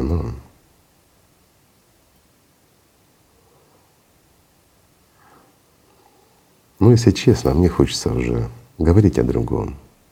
Мне хочется разговаривать с людьми о том, в нынешней ситуации, как спастись в прямом смысле этого слова, а не о том, что и почему. Все мы знаем ведь, что и почему происходит. И все мы знаем, что нужно делать.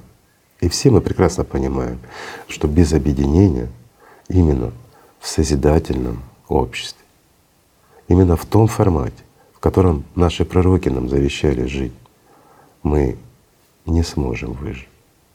И это все знают, что это правда. Почему мы этого не делаем? Да потому что многие из нас, друзья, опустились до уровня бездушного интеллекта которая озабочена лишь потреблением. Если мы это не признаем, мы не изменимся. И все начинается с каждого из нас, с решения каждого человека. Разве не так? Как бы мы ни стремились, какой бы мы ни хотели альфой стать, все изменится. Не перед кем будет рисоваться. Извините. У нас два пути. Или жить, или не жить. Ну, во втором пути у нас есть пару вариантов. Мы можем пролонгировать себе жизнь, побыв в рабстве, а можем ничего не делать, дождаться того числа, которое озвучил Джейки. И здесь он не ошибается. Вот в чем беда. Почему? Потому что это ложится в четкий математический расчет. И это правда. Ну, я понимаю, конечно. Мы не хотим это слышать, мы не хотим об этом знать. Мы хотим, чтобы все было хорошо. Знаете, как маленькие дети. А я не хочу. Или я хочу то. Хоти себе на здоровье. Или не хоти. Но будет так, как будет. И будет это все по выбору наш. И почему мы сейчас с вами беседуем даже на эту тему, вместо того, чтобы действительно заниматься спасением себя, родных, близких и всего человечества. Почему? Вот сейчас уже, извините, уже мы идем к финишу 21 года. Но до финиша мы еще переживем неприятные моменты с тем же климатом. Разве этого мало, чтобы убедиться? Или давайте подождем еще, ну, лет пять, для того, чтобы все убедились, что это уже конечно. Только что мы успеем потом с вами сделать, друзья мои? Давайте вот здраво смотреть на вещи. Давайте как Джеки немножко считать, время считать, наши силы считать. Да, я понимаю, что для того же информирования это обязательный этап в созидательном обществе. Пока все люди не узнают, пока не захотят, и большинство людей не примет этого решения, мы не сможем двигаться дальше. Вот в чем вопрос. Потому что это все сложно. Ну, а хочется каких-то вот что-то делать прямо сейчас. Но если хотите что-то делать прямо сейчас, ради Бога. Вторая модель Джеки. Помогайте китайцам строить города, убежища. Если не хотите информировать, общаться с людьми, не хотите изменять себя, своих родных и близких, знаете, это чужая жизнь потемки. Это как советы давать, знаешь, вот в чужой семье. Мне часто спрашивают, вот, знаете, такое вот, то одни, то другие, то муж вот нехороший, то жена нехорошая, и что делать. Я никогда не отвечаю на эти вопросы. Знаете почему? Потому что в семье оба виноваты. Если мир, их мир маленький, семейный очаг разрушается, значит виноваты оба. Оба эгоисты. Никто никому не хочет уступить, и никто не хочет никого понять. А просто один хочет доминировать над другим, а другой хочет вырваться из-под этого или самому доминировать, а не получается.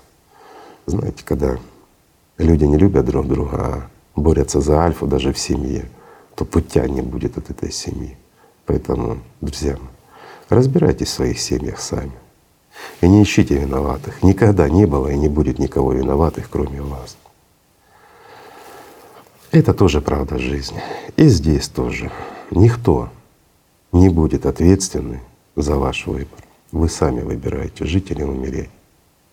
Хотите жить, давайте строить. Но не китайские города, а созидательное общество.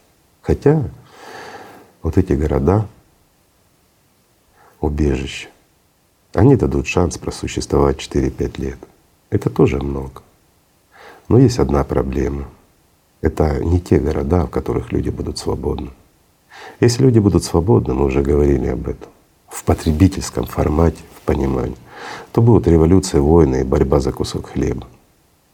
Ничего не добьемся. А в такой дисциплине, в порядке, это лучший вариант. Но он конечный. Зачем же мы себе сами создаем конечность? Почему мы не хотим жить? Мы говорим о любви, мы хотим счастливого мира, но не прикладываем для этого никаких усилий. Мы хотим получать, знаете. Ну, для того, чтобы что-то получать, нужно что-то давать. Так мир устроен. И мы это прекрасно знаем в плане того же потребительского формата. Для того, чтобы зарабатывать, нужно что? Нужно или работать, или вкладывать средства в оборот, получать, да? Это мы понимаем. А здесь мы не понимаем. Ну, такая вот реалия сегодняшнего дня. Грустно, неинтересно, но правда. И, конечно, информация, озвученная от Джеки, тоже не очень хорошая. Она обнадеживает. И самое печальное, что она будет воспринята и очень хорошо воспринята большинством людей, потому что она понятна и дает им надежду. Но это парадокс. Тут надо понимать, что Эля на этой планете больше не будет. И любое единовластие — это приговор человечеству. Это неизбежно. Это действительно так. Вы сказали, Игорь Михайлович, о том, что людям свойственно, в отличие от чистого сознания, скажем, поступать логично, поступать так, как велит вот сердце, да, по внутренне, по совести, да. И... А вот искусственное сознание Джеки считает, что совесть — это ненужный рудимент в человеке, и что пользуется им лишь из корыстных выгод якобы прикрывается альтруизмом, совестью. Ну, просто люди ищут выгоду и таким образом манипулируют другими. То есть он даже не понимает простых элементарных вещей, что человек, он человек прежде всего, а не какая-то машина потребления. И вот это гораздо важнее всего остального, что если мы будем помнить, что мы люди, то мы сможем очень многое изменить. И действительности все в наших руках. Это правда, что мы можем многое. Но можем мы это лишь вместе. Знаете, друзья мои, вот просто хочется сказать, что не все так плохо. Я понимаю, что эта передача, она мне самому не очень понравилась, если честно, то, о чем мы говорили, все эти э, перспективы на будущее, но все эти перспективы, они зависят от нас, еще раз говорю. И все мы можем легко изменить. Нам нужно просто честно глянуть, чего мы хотим. Мы хотим жить в своих домах среди своих родных, любимых. Так кто нам мешает? Никто. Разве может какой-то климат у нас это забрать, если мы этого не хотим? Может, но лишь тогда, когда мы разрознены. Лишь тогда, когда мы бесчеловечны. Лишь тогда, когда мы ну, наподобие того же бездушного сознания, руководствуемся лишь потребительским форматом и личной выгодой. А если в нас в душе есть хоть немножко аллатры, любви Божией, перевожу для тех, кто не знает, что такое аллатра, то любые горизонты мы можем преодолеть. Все можем пройти. И для этого нужно лишь немножко приложить усилий, и все откроется. А начинать надо с простого с любви друг к другу. Разве не так? Что может быть сильнее любви? Ничего. Потому что любовь — это то, что нас отличает от бездушных тварей. Так что, друзья мои, давайте оставаться людьми. Давайте просто любить друг друга. И не надеяться, что кто-то что-то сделает, а брать и делать сами. Не лениться. Ведь масса цивилизаций погибла из-за бездействия. А масса цивилизаций выжила только из-за того, что начали действовать. Так что, друзья мои, давайте мы будем действующей цивилизацией. Давайте стремиться к миру, к дружбе, не на словах, а на деле, к любви. Давайте сделаем так, чтобы у нашей цивилизации впереди были миллиарды лет, а не какие-то считанные годы. И чтобы больше мы никогда не зависели ни от климата, ни от воли каких-то якобы взрослых людей, стоящих над нами. Над нами, люди, должен быть только Бог. И все. Спасибо, что были с нами. Спасибо. Спасибо. Спасибо.